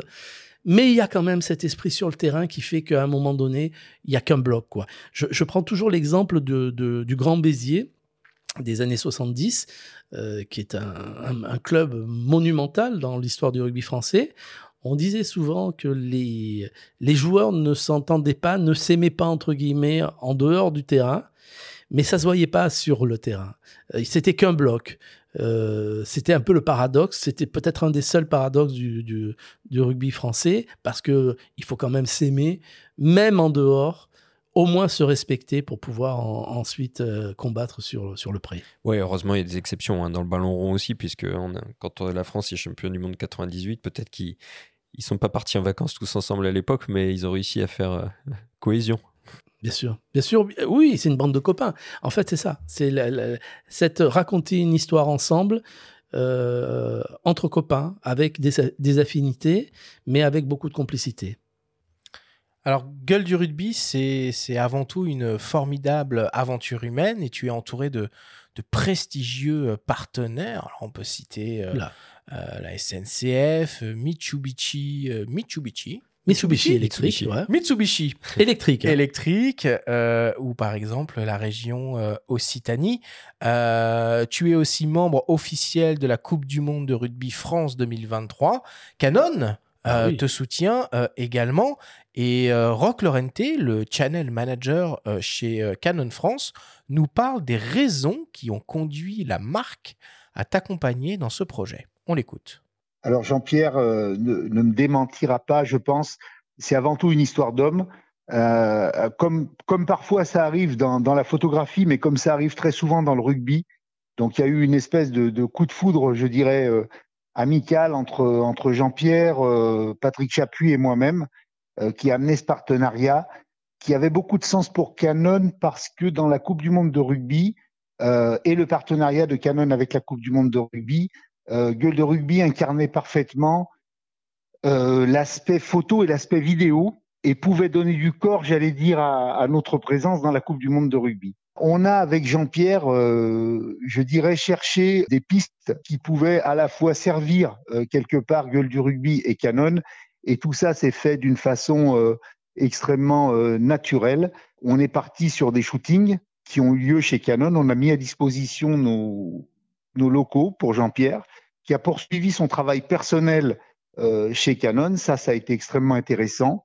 Et puis ensuite, on a développé des shootings gueule du rugby chez des distributeurs photos. C'est en cours actuellement. Le dernier aura lieu à, Nice le 13 euh, octobre. Et là, c'est l'occasion d'offrir à des clients un portrait gueule du rugby. Tout ça s'est fait euh, d'une façon euh, extrêmement naturelle, amicale, dans une bonne ambiance. Alors, Jean-Pierre utilisait au départ un néocère avec un 100 macro, qui est une optique qui peut parfaitement être dédiée effectivement au portrait. Et puis on a ensemble upgradé son matériel pour aller vers un EOS R5 et un 85 mm 1.2 qui optimise vraiment euh, la qualité de ses portraits. Et il a là un combo qui est tout à fait, euh, tout à fait parfait pour la photo et bien sûr euh, pour la vidéo. Alors Jean-Pierre, hein, c'est toi évidemment hein, qui fais tous les portraits de, de Gueule du rugby. Pourtant, tu te considères pas comme un photographe. Quoi pour donc? Parce que je suis pas un photographe professionnel. Je dis ça. Alors, ça veut pas dire grand-chose. Non, mais ok, euh, la lumière est importante, vous le savez euh, avant tout. Euh, si tu as une lumière qui est pourrie, tu peux être le meilleur photographe du monde, ou alors c'est que les gens comprennent pas grand-chose et, dit, et sont omnibulés par la personnalité du photographe en disant c'est super, alors que bon, non. en fait, ce, projet, il est tellement transversal que la, la photographie je consacre euh, une petite partie à la photographie sur les portraits par rapport à toute l'activité de gueule du rugby. Mmh. Euh, on parle de, du métier d'intervieweur, vous savez ce que c'est. Euh, le journalisme, la vidéo, mais il y a aussi l'organisation, il y a le service après-vente, il y a les partenariats, il y a... Alors, on est une petite équipe, mais ce que je veux dire, demain, vous êtes on l'a demandé déjà, hein, des entreprises qui disent ah, ça serait bien de faire euh, venir dans notre société, euh, faire de photo corporate, etc., euh, etc., faire la prise de vue dans les locaux, des machins, mais, ou des, des, des, des packshots, etc., de produits, mais, mais, mais, mais c'est pas mon métier, moi. Mais pour, autant, tu as, tu as une patte désormais. Oui, j'ai une photographique patte quelque part. Hmm. sur les portraits. Euh, tu me dis demain, fais-moi euh, une bouteille en plastique avec les, lumières, machin. Mais je veux dire, mais je sais pas faire, moi, ça. Et, donc, c'est pareil. Euh, évidemment, je connais les réglages. Les, les, les, vitesses, les, les, ISO, les, etc., etc. Mais je le fais je le fais euh, presque euh, naturellement. Voilà. Euh, après, si tu, si tu me demandes de faire, par exemple, de travailler au flash, alors, il faudra que j'apprenne. Mais c'est pas mon truc. Premièrement, c'est pas dans le, la continuité puisqu'on fait quand même de la vidéo derrière, donc ça serait, ça serait, ça serait pas tout à fait le, la bonne technique. Mais mais voilà, donc. Euh, oui, parce que là, tu parles de flash, mais quand on regarde tes portraits, ils sont tous euh, éclairés de manière plutôt homogène. Donc, euh, tu n'utilises pas de flash, ok, mais tu as quand même un setup de lumière artificielle pour pouvoir ah, oui, oui, oui. photographier partout. Bien sûr, tu peux nous le décrire un petit peu ce, Alors, c'est un fond, un fond gris qui donc euh, qui est toujours le même parce qu'après on intègre sur les vidéos le nom avec euh, du, joueur et puis le, logo Gueule du rugby. donc euh, à partir de là, il y a une grande lumière sur le côté, un rétro derrière, une petite lumière, et puis c'est tout. Et puis à la sensibilité, au, feeling, j'ouvre. Alors parfois je, je travaille en 1-2. Euh, ouais, c'est piégeux ça. Hein. C'est piégeux, tu, mais. Tu fais, tu fais, confiance à l'AF, euh, détection des, des yeux du ah R5, ça, ah ça fonctionne ça C'est magnifique. 1, 2 ah, ah, ouais, ouais, c'est une révolution ça. Euh, ça, c'est une révolution. Euh, je m'aperçois que euh, sur le plan technique, évidemment, il faut pas, faut pas vraiment bouger quand on travaille à, ces niveaux-là. mais quand. et ça, donc, leur dit ne bougez pas à trois, stop, on arrête, on ne fait pas de la rafale, on ne fait pas du machin, etc. Donc, et le but, c'est de faire une prise. Euh, évidemment, on fait différents, euh, euh, différentes attitudes. Quand on voit les, attitudes de Philippe Sella, ça, il, a toujours été très dur à, croquer, Philippe Sella, parce qu'il n'est pas très photogénique au départ. Et là, il a laissé pousser sa barbe, il s'est laissé un peu pousser les cheveux. Et puis là, il a, euh, sur cette dernière séance où là j'ai dit tiens Philippe, il faudrait qu'on refasse les, photos parce qu'il y a la réédition du tome 1 euh, de la collection euh, 2023 joueurs et il s'est prêté, il a lâché les vannes et ça a donné des, portraits euh, fabuleux et puis euh, ils sont exposés aussi euh, chez, Canon parce que Philippe Sella est l'ambassadeur de, justement de Canon. Et Rock disait que tu travaillais avec un 85 euh, euh, mm euh, euh, 1.2. Qu'est-ce qui te plaît dans cette euh, focale pour, euh, pour le portrait? Parce que finalement, tu n'es pas hyper proche de tes sujets avec un objectif comme ça. Oh bah si quand même, si si si, si je, suis- je suis proche, oui oui, Euh, je suis à à 2 mètres quoi. Mhm. Non non non, Euh, c'est la Rolls absolue pour un portraitiste. hein. Euh, Il y a le c'est 50-1-2 aussi, c'est pour ça. Il y a souvent le choix du portrait libre, bon, 50-1-2 ou 85. Ouais, ouais. Et en- moi, je travaille avec, comme disait Rock, un, un, un 100 macro qui donnait euh, satisfaction, mais, mais enfin, c'est le jour et la nuit, quoi. c'est le jour et la nuit dans, euh, dans la qualité, dans, euh, quand tu travailles en 1-2, tu t'aperçois qu'il y a, il y a ce, ce- ce flou qui est, qui, est, euh, qui, est, qui, est, qui est presque artistique et cinéma, quoi. Euh, que tu retrouves pas quand tu veux, que tu fais sur Lightroom ou, ou Photoshop, tu vois.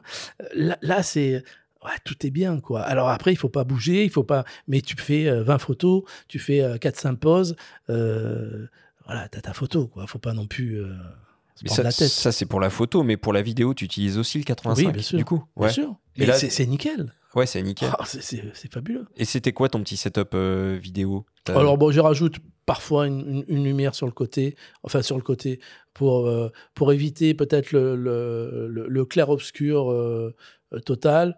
Donc je, voilà, je, je rajoute une petite lumière pour déboucher un peu l'ombre sur le côté, mais bon, après rien de fondamental, quoi. Et la post-prod, euh, du coup, c'est toi qui fais, Ouais. qui fais tout ou tu Ouais. fais faire? Non, non, je fais tout. Je fais tout, mon, mon capitaine. C'est chaud, ouais, c'est chaud. Alors, Et tu fais 23 quoi dans- Non. sur ta mobilette entre deux destinations euh. C'est colossal. ah, ouais, euh. oui, c'est colossal. C'est colossal parce que les tournages ont lieu, donc la production, en principe, de 1er février au 30 septembre. Donc là, tu es sur la route, tu fais du kilomètre avec ta mobilette. Euh, tu, euh, tu construis le livre à partir du, euh, du 29 septembre. Euh, donc tu fabriques le livre, la mise en page, les machins, traitement des photos, même si euh, entre deux tournages, tu fais les traitements des photos, comme ça ça t'avance. Mais compliqué de faire les, traitements des vidéos.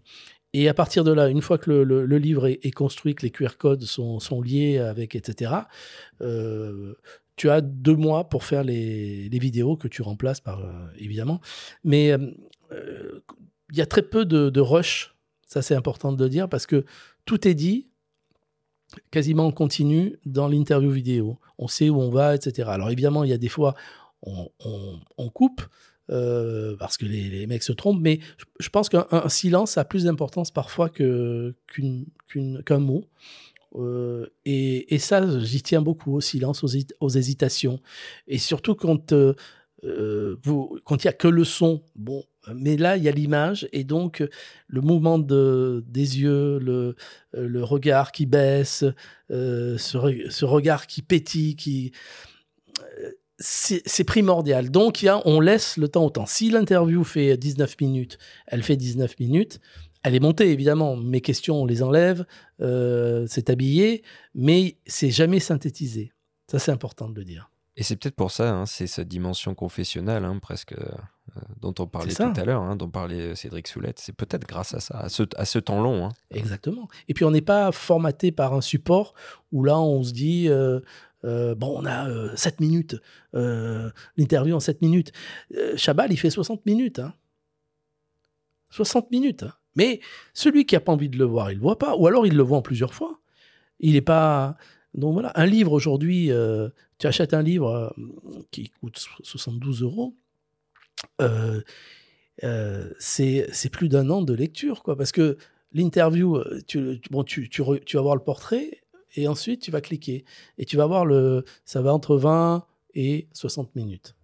Donc, euh, ils, ils ont une durée limitée dans le temps, les QR codes d'ailleurs? Parce que le livre, tu dis. Et ouais, je- tout dé- ça, c'est tout dépend de la, la- la structure. Bah, ça peut être dans 5 ans, dans 6 ans, on fera une réédition peut-être, on refera euh, quelque chose. Parce que euh, on parlait de documents d'histoire. Euh, le document d'histoire, à chaque fois qu'il y a un des anciens qui, qui décède, ça devient encore plus document historique. Quoi. Alors, tu réalises euh, euh, en ce moment des, ateliers hein, dans toute la France, dans des magasins euh, photos. Euh, tu étais il y a quelques jours d'ailleurs dans le magasin Camara de, Courmont, en banlieue de, Clermont-Ferrand, hein, une, terre de, une terre de rugby. Et on s'est entretenu avec Christian Cromarias, qui gère cette boutique et qui nous raconte comment il a vécu ton intervention et l'expérience. On l'écoute. Ça s'est très bien passé. Euh, Jean-Pierre Pagès, que je connaissais pas, est venu avec, euh, avec euh, nos, interlocuteurs de, de Canon. Alors, comme toujours dans ce genre d'événement, on se pose toujours la question, est-ce que ça va faire venir les gens?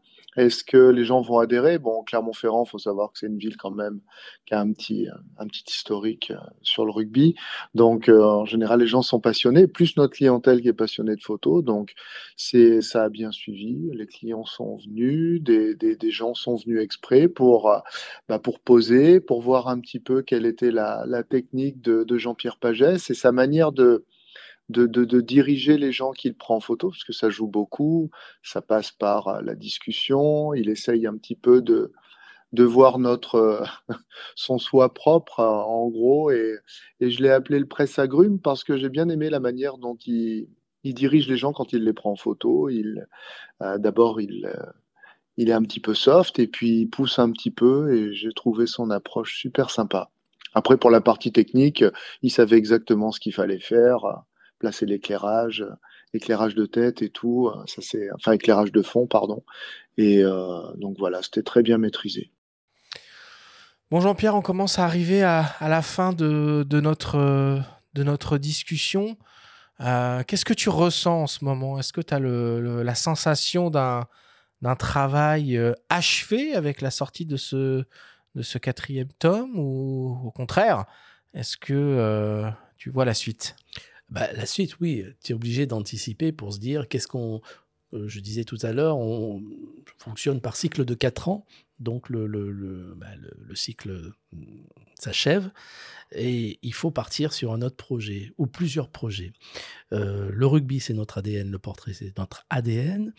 On travaille dans l'équipe, il y a une jeune femme qui s'appelle Fanny Altrad et qui euh, euh, devrait euh, être chef de projet du projet mondial. C'est partir à la conquête de, des 100 plus grands joueurs de la planète, les rencontrer, les interviewer, mais surtout, alors c'est pas elle qui, réaliserait, l'interview, mais c'est Jamie Cudmore, qui est un bad boy euh, canadien qui a joué en France, mais qui a fait quatre coupes du monde et euh, qui est un fou furieux. Et le but, c'était vraiment de, mettre du piquant dans, au bout du monde, à la rencontre de, de légendes absolues, Carter, euh, euh, Wilkinson, Bakis Bota, qui, les il les a en plus rencontrés sur le terrain, il s'est frité avec, et c'était une sorte de, mettre en place, encore une fois, de trouver une quelque chose de nouveau. Si c'est pour refaire la même chose à chaque fois, c'est bien, mais là, c'était euh, l'intervieweur, c'est euh, euh, c'est quelqu'un qui va rentrer dans, les, dans les joueurs, c'est mettre en place une petite télé-réalité autour des coulisses. Les, les, les- gens sont fans de, coulisses. Aller boire un coup au bout du monde, à Sydney, avec un, un, un joueur australien, avec, et raconter notre histoire également. Alors là, l'équipe sera un peu plus fournie. Moi, je vais être dans la transversalité, mais je ne vais pas gérer le projet. Euh, mais euh, il y aura une équipe en principe. Donc, euh, je ne sais pas, euh, ce- il y aura un, vidéaste, euh, prise de, de vue. Donc, ils seront deux, les frères Inigo, qui sont dans dans le monde du rugby et qui sont très connus puisqu'ils ils s'occupent de toutes les captations de, de- de Francis Cabrel et, et aussi dans le monde du rugby. Sûrement un ingénieur du son, parce que quand on fait, euh, on fait une télé-réalité, les micros, euh, c'est pas la même chose que une interview. Euh, et puis, euh, et puis la chef de projet, et puis moi j'essaierai de m'insérer euh, peut-être un voyage en Nouvelle-Zélande ou en Afrique du Sud, juste pour le fun, quoi. Et est-ce que tu vas conserver euh, la même technique euh, Parce que Christian euh, Cromarias, dans son témoignage, parlait de presse citron? Alors, qu'est-ce que ça Alors veut dire non, mais moi, moi je vais pas interviewer. Là, là, là, ça sera pas bon. hein. Ouais. Euh, ça- là, ça va être à l'image de Jamie Cudmore. Alors là, il va plus que presser les citrons, lui. Hein. Mais qu'est-ce que ça veut dire presse citron? Tu leur fais faire quoi aux, aux- Ah aux bah, gens pendant les portraits? Alors, par, parlant des portraits, quand c'est les événements canon, eh bien, c'est des, des hommes, des femmes qui arrivent. Il y en a souvent des dames qui sont euh, bien peignées, les cheveux tirés, en disant oh, mais non, non, je passe mal en photo. Euh, mais alors, je dis pourquoi tu viens? Déjà, je, tutoie tout le monde. Euh, mais pourquoi tu viens? Alors, si tu, dis ça, euh, bah, si tu veux faire une photo d'identité, tu vas à côté, euh, mais tu viens pas là. Et donc, ça, T'as des rides un petit peu, et puis ensuite, euh, c'est les premières à, se mettre sur la table, à lâcher les cheveux et à faire des grimaces et à gueuler. Et ça donne, euh, bah, ça donne vraiment euh, quelque chose de fabuleux, quoi. Parce que là, là, on peut dire, euh, il lâche les vannes, il lâche les vannes. Et c'est pas des joueurs de rugby là, c'est c'est des, des des fans ou alors des, des gens presque qui passent par là, qui voient la lumière, qui rentrent et qui disent ah bah tiens, on va faire un presque. Bon, allez, on va conclure euh, là-dessus. Merci beaucoup, euh, Jean-Pierre, de Merci, nous avoir euh, à parlé vraiment de, en profondeur de, ce, de cet incroyable projet Gueule du rugby qu'on peut retrouver donc les quatre tomes sur ton site internet ainsi que, on en a parlé en début d'émission, le parfum euh, Gueule du rugby. Euh, je mets un terme à cette discussion et on passe à la suite en attaquant le débrief.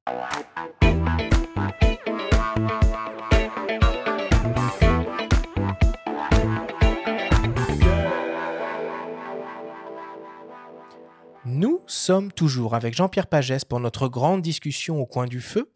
Cette semaine, bien entendu, pas de débrief. Jean-Pierre, on te propose plutôt de te plier à un petit exercice. Tu as photographié plus de 2000 gueules du rugby. Nous avons de notre côté sélectionné cinq images d'acteurs emblématiques prises à différentes époques et nous souhaiterions que tu les décrives pour nos auditeurs et que tu nous donnes ton ressenti sur ce qu'elles t'inspirent. Flexion, lié, jeu. Les photos commentées de Jean-Pierre Pagès vous sont présentées cette semaine par ipln.fr, le spécialiste photo et vidéo.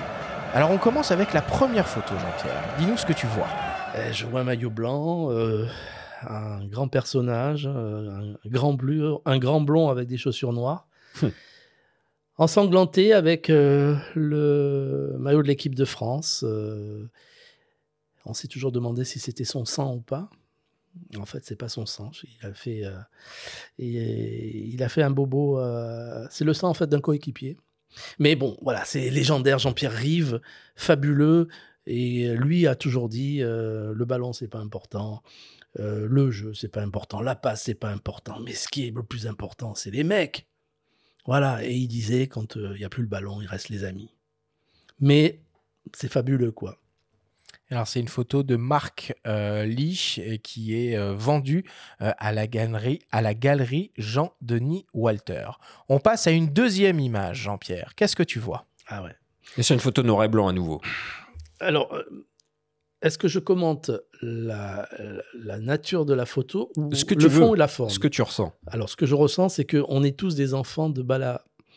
Euh, Pierre Albaladejo, avec Couder, évidemment, euh, le tournoi des Saint-Nations à l'époque.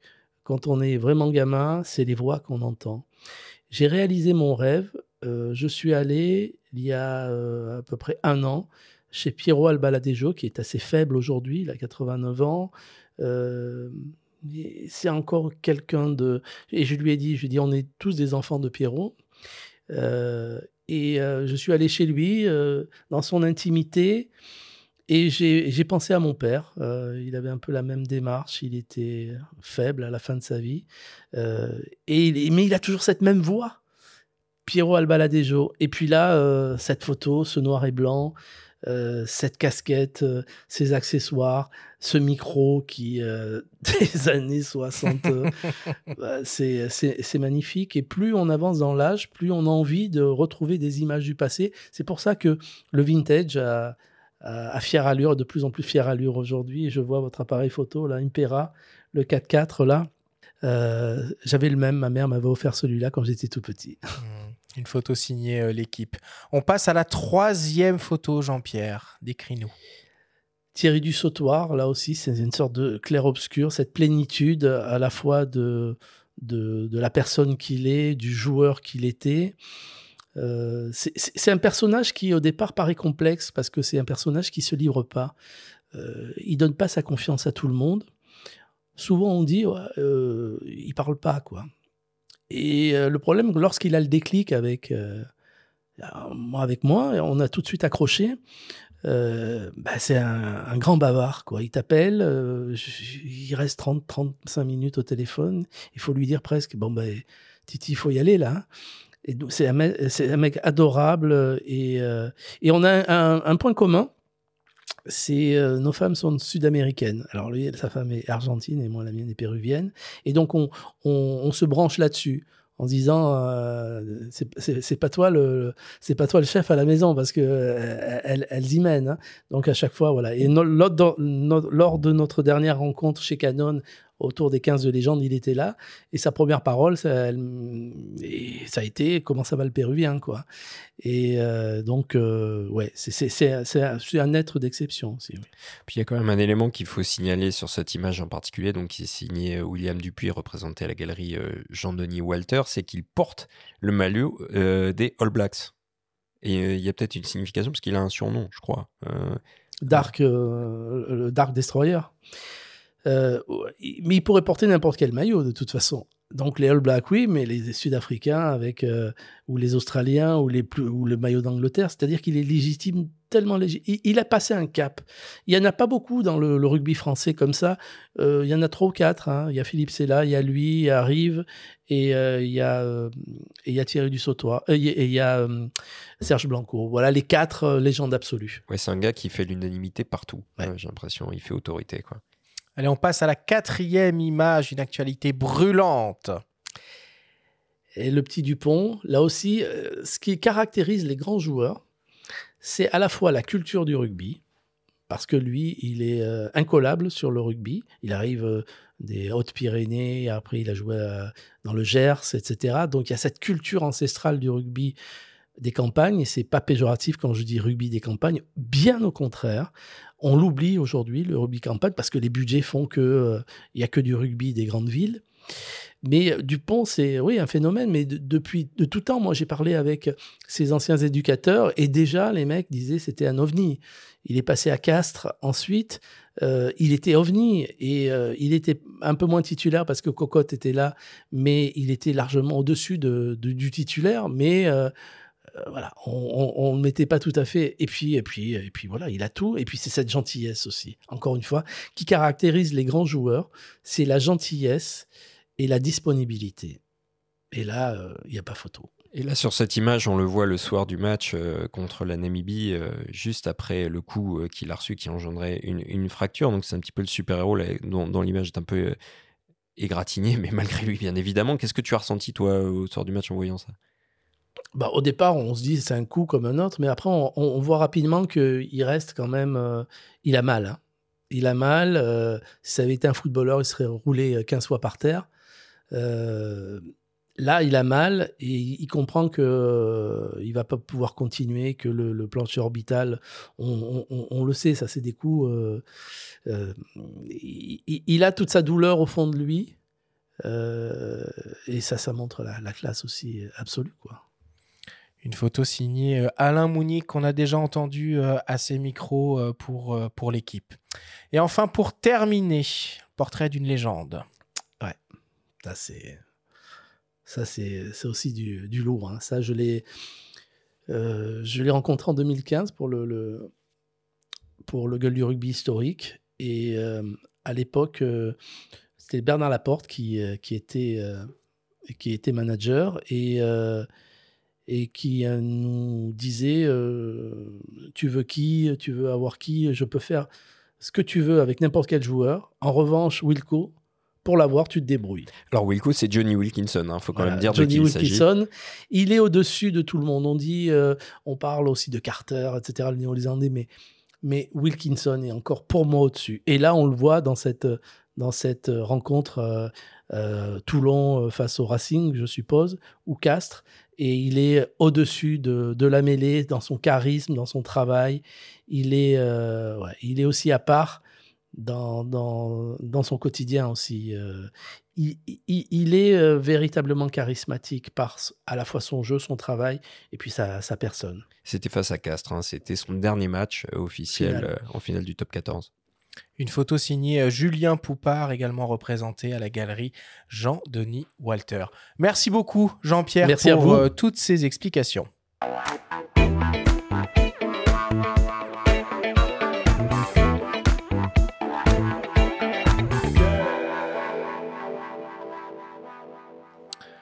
Jean-Pierre, on s'approche de la fin de cette émission et on te propose d'attaquer la dernière partie, c'est-à-dire notre traditionnel quiz.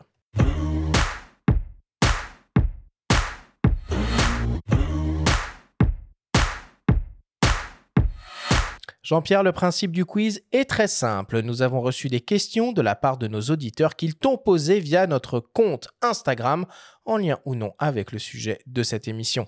Nous en avons sélectionné quelques-unes et tu vas avoir seulement 30 secondes et pas une de plus pour tenter d'y répondre le plus clairement possible. As-tu bien compris la consigne?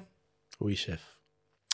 Première question qui nous vient d'un dénommé Toto quel a été le portrait le plus dur à réaliser ou finalement celui qui t'a procuré le plus d'émotions?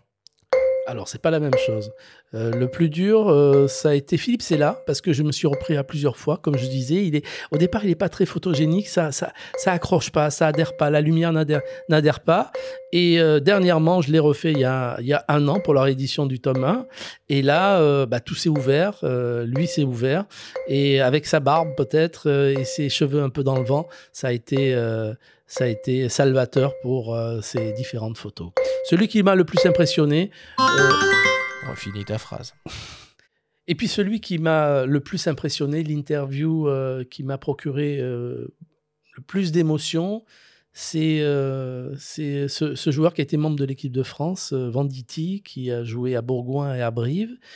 il m'a expliqué combien étaient difficiles les, les lendemains lorsque le rugby s'arrêtait, euh, quand les lumières euh, s'éteignaient, quand le rideau tombait. Euh, cette image où il marche lorsqu'il est en, pleine lumière, au milieu de la zone piétonne de Brive, tout le monde lui disait un autographe, comment ça va, bon match pour dimanche, il était fier, il était fier. Et lorsque le, rugby s'est arrêté, une mauvaise reconversion, euh, il a fallu se rendre à la réalité. Il est allé euh, euh, faire une pige en tant qu'entraîneur, ça n'a pas marché. Et il a pris la décision radicale de changer complètement d'orientation professionnelle et il a, il a fait un, un, diplôme de chauffagiste. Et à l'issue de ce diplôme, il est rentré chez un patron euh, qui lui a dit euh, le premier jour, prends ta mallette à outils et va dépanner euh, quelqu'un dans la grande rue de Brive, la zone, la zone piétonne. Et, et, ça lui a rappelé ce paradoxe entre ce grand écart entre lorsqu'il était connu et au firmament et avec sa boîte à outils, presque sa salopette. Mmh. Et là, il se disait, en fait, pourvu que personne me reconnaisse, je rase les murs et ça a été ce sentiment de, de tristesse absolue. Il a réussi à, passer au-dessus aujourd'hui, mais à ce moment-là, c'était, euh, ça a été pour lui euh, quelque chose. Il pleurait et on pleurait ensuite avec lui, quoi. C'était, on pleurait tous les deux parce que c'était, euh, c'était un moment d'humanité véritablement très très très très forte. C'est, cette, ouais, c'est cette interview qui m'a le plus qui m'a qui, m'a procuré le plus d'émotions et que je garde toujours. Mais juste pour dire, je garde en moi chaque interview, je connais chaque personne que j'ai vue et j'ai en tête ce qu'il m'a dit, les 2023 joueurs. C'est ça qui est très important. Allez, deuxième question qui nous vient de Voodoo Child 46. Est-ce qu'il y a une raison pour laquelle tu n'as pas interviewé de joueurs actuels? On aimerait bien voir dans ton projet des Ntamak ou des Dupont. Bah, ça sera pour la prochaine fois. Ça sera pour la prochaine fois. C'était la ligne éditoriale, je l'avais, je- on l'a dit en, en début Ouais. d'émission. Euh, le grand aîné jusqu'au futur néo-retraité. Il faut qu'ils ont, il faut avoir son histoire derrière soi. À partir du moment où euh, l'histoire est devant, tu rentres pas dans le cadre de la ligne éditoriale. Donc, ça sera pour la, la prochaine, euh, la prochaine édition. Ils ont le temps encore de faire plein d'exploits et gagner peut-être une ou deux coupes du monde. Et donc ce sera pareil pour ton projet à l'échelle mondiale. Ah non, ce sera non, des gens euh, qui sont plus en activité non plus. Ah si si si si, Ah, ça si. peut être des oui oui là c'est un projet autour de la Coupe du Monde, ça peut être des grandes légendes comme des des euh, des, des- des monstres euh, absolus qui sont encore en activité. Là il y aura pas euh, il y aura pas d'histoire derrière devant ou sur le Ok, côté. ok. Bon. Troisième question qui nous vient d'un dénommé Patrick. Toi qui aimes le rugby depuis longtemps, est-ce que la professionnalisation du sport il y a quelques années a eu un impact sur la mentalité? Je pense que oui. À l'époque, le rugby euh, jouait sur les sentiments. Aujourd'hui, le rugby joue sur les performances. Euh, à partir du moment où on dit ça, on imagine bien la grande différence qu'il y a. Euh, c'est beaucoup plus clinique aujourd'hui. On n'a pas besoin de s'aimer aujourd'hui. À l'époque, on avait besoin de s'aimer. La performance, ce sont des Formule 1, mais qui dit Formule 1 dit fragilité aussi. On le voit hein, sur un moindre choc, un moindre. Euh, Les gens sont souvent blessés euh, parce que les impacts aussi sont beaucoup plus forts. C'est des machines de guerre aujourd'hui. Quatrième question qui nous vient de Claudine. Il y a des femmes aussi qui pratiquent le rugby. Pourquoi pas un gueule du rugby au féminin? Pourquoi pas? Mais qui finance le gueule du rugby au féminin? Combien on va en vendre? Comment on le finance? S'il y a une, une grande société, si la Fédération française de rugby nous dit banco, oui, on peut le faire. Mais il y a aussi un modèle économique. Il faut se dire que les investissements sont très importants dans la construction d'une d'une collection. Euh, donc à partir de là, si on vend 200 exemplaires, euh, euh, un livre avec... D'abord, est-ce qu'on on connaît euh, des, des femmes qui jouent au gueule du rugby? Il n'y en a pas beaucoup. Enfin, des femmes qui jouent au rugby... euh, C'est un peu le même débat que le, le foot féminin par rapport au, au- au foot masculin, même si petit à petit on commence à voir que des diffuseurs s'y intéressent. Par contre, pour en revenir à un, éventuel projet de la sorte, est-ce que tu les chargerais de la même manière Non. que tu charges les gars Non, non, en, non, en- en photo dans tes on, portraits? on- on le voit dans les, euh, dans les événements avec Canon ou avec nos, autres, euh, avec Mitsubishi Electric ou avec Land Rover, qu'on fait la même chose. Euh, Il y a beaucoup de femmes aussi qui sont là. Euh, donc là, on fait. Il y a un travail à plus à la Vogue ou la Marie-Claire quoi derrière. Quoi. Non, non, là, on charge absolument pas.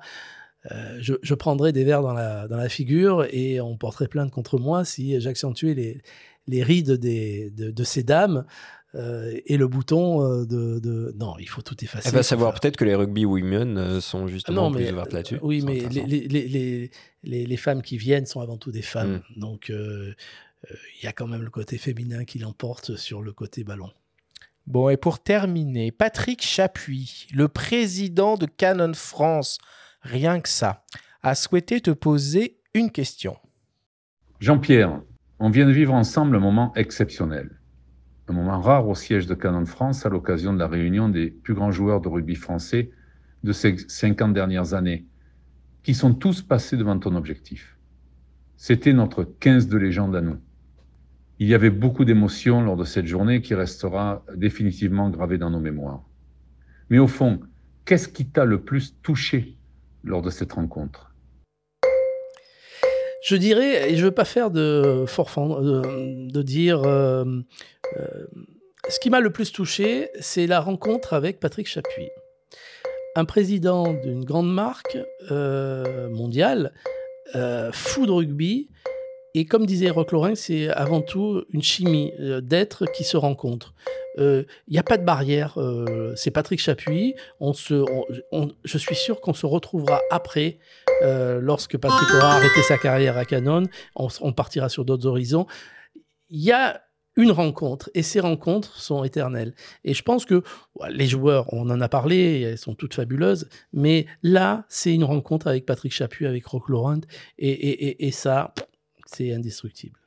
Et enfin, pour terminer, une question de mes soins, une question qui tue.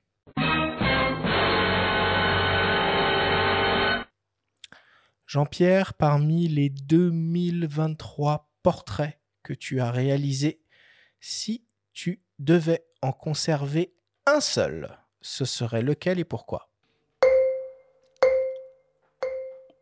Je pense que je garderai euh, Chabal. Parce que techniquement, il est. et, on- je lui ai demandé de, de poser différemment. On le voit toujours comme un animal, comme euh, la bête Chabal. Ah, comme ça, avec la. Et là, je- je- c'est Chabal poète, quoi. Ou Chabal beaucoup plus sensible. D'ailleurs, il- dans son interview, il, il en parle. Mais là, voilà, le Chabal fin, la finesse, intelligent. Bah, le Poète, Chabal presque. qu'on trouve en une euh, du dernier euh, Fox Le Mag, hein, euh, le numéro 14, euh, dont tu signes euh, la couverture. Merci beaucoup Jean-Pierre, on termine le quiz là-dessus.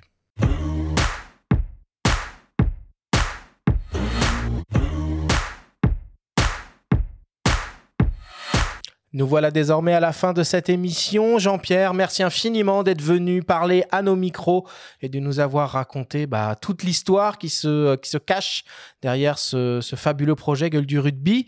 Euh, C'était un plaisir de t'avoir euh, de t'avoir avec Partagé. nous. Euh, Mille merci. On est sur, euh, sur, sur la fin, en quelque sorte, de la Coupe du Monde de rugby euh, 2020. Ah, non, presque non, la non, fin. On attaque, attends, attends, on attaque l'écart. On va bientôt attaquer oui. l'écart. Pas encore, pas encore.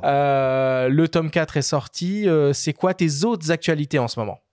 Euh, c'est la promotion du tome 4, euh, la promotion des, du pack aussi, parce que euh, acheter une collection dans un seul coup, on a une édition limitée des quatre, euh, des quatre tomes en même temps, euh, qui est très limitée, mais bon, qui, qui, qui, où on peut encore se la procurer sur notre site gueuledurugby.com. Pas en librairie, du coup, c'est que Non. sur, que sur le site. Voilà, voilà. Pas, pas, de, pas de librairie, uniquement sur le site. En fait, on, on- on travaille sur une production qui est très limitée, donc euh, tout ce qui est rare est riche, ou euh, c'est une expression, mais euh, c'est vrai, on veut que les gens qui achètent le, euh, l'exemplaire, le tome 1, tome 2, tome 3 ou tome 4 ou les 4, soient véritablement motivés pour l'acheter. Donc, on n'a pas besoin de, de diffuser ça en 15 000, 18 000, 20 000 exemplaires, 4 000 exemplaires sur notre réseau. La marge, c'est important aussi, parce que euh, avec des distributeurs, c'est plus compliqué, avec les diffuseurs. Euh, voilà, donc ça, et puis il y a cette démarche. Il faut que l'acheteur fasse la démarche de venir sur notre site et de et d'acheter tout ça. Bon, bah écoute, merci une nouvelle fois, Jean-Pierre. C'était un plaisir de t'avoir avec nous. La semaine prochaine, nous recevrons le photographe Florent Michel pour une grande masterclass dédiée à la photographie d'architecture. Merci à tous de nous avoir écoutés. Prenez soin de vous et on se retrouve la semaine prochaine.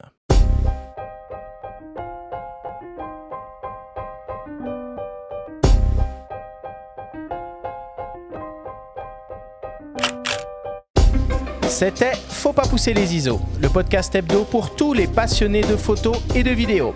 Toutes les semaines, retrouvez Arthur Azoulay, Benjamin Favier et leurs invités pour parler de sujets matos, techniques et inspiration. Cet épisode vous a été présenté par Canon et sa gamme EOS R, des hybrides aux performances inédites pour une créativité sans limite. Abonnez-vous à notre chaîne et retrouvez l'intégralité de nos émissions depuis toutes les plateformes d'écoute comme Spotify, Apple Podcasts, Google Podcasts, Deezer, Amazon Music et YouTube. Si vous aimez notre podcast, n'hésitez pas à liker, à vous abonner et à nous laisser un petit commentaire. Rendez-vous jeudi prochain pour un nouvel épisode. D'ici la fête de la photo et n'oubliez pas, faut pas pousser les ISO.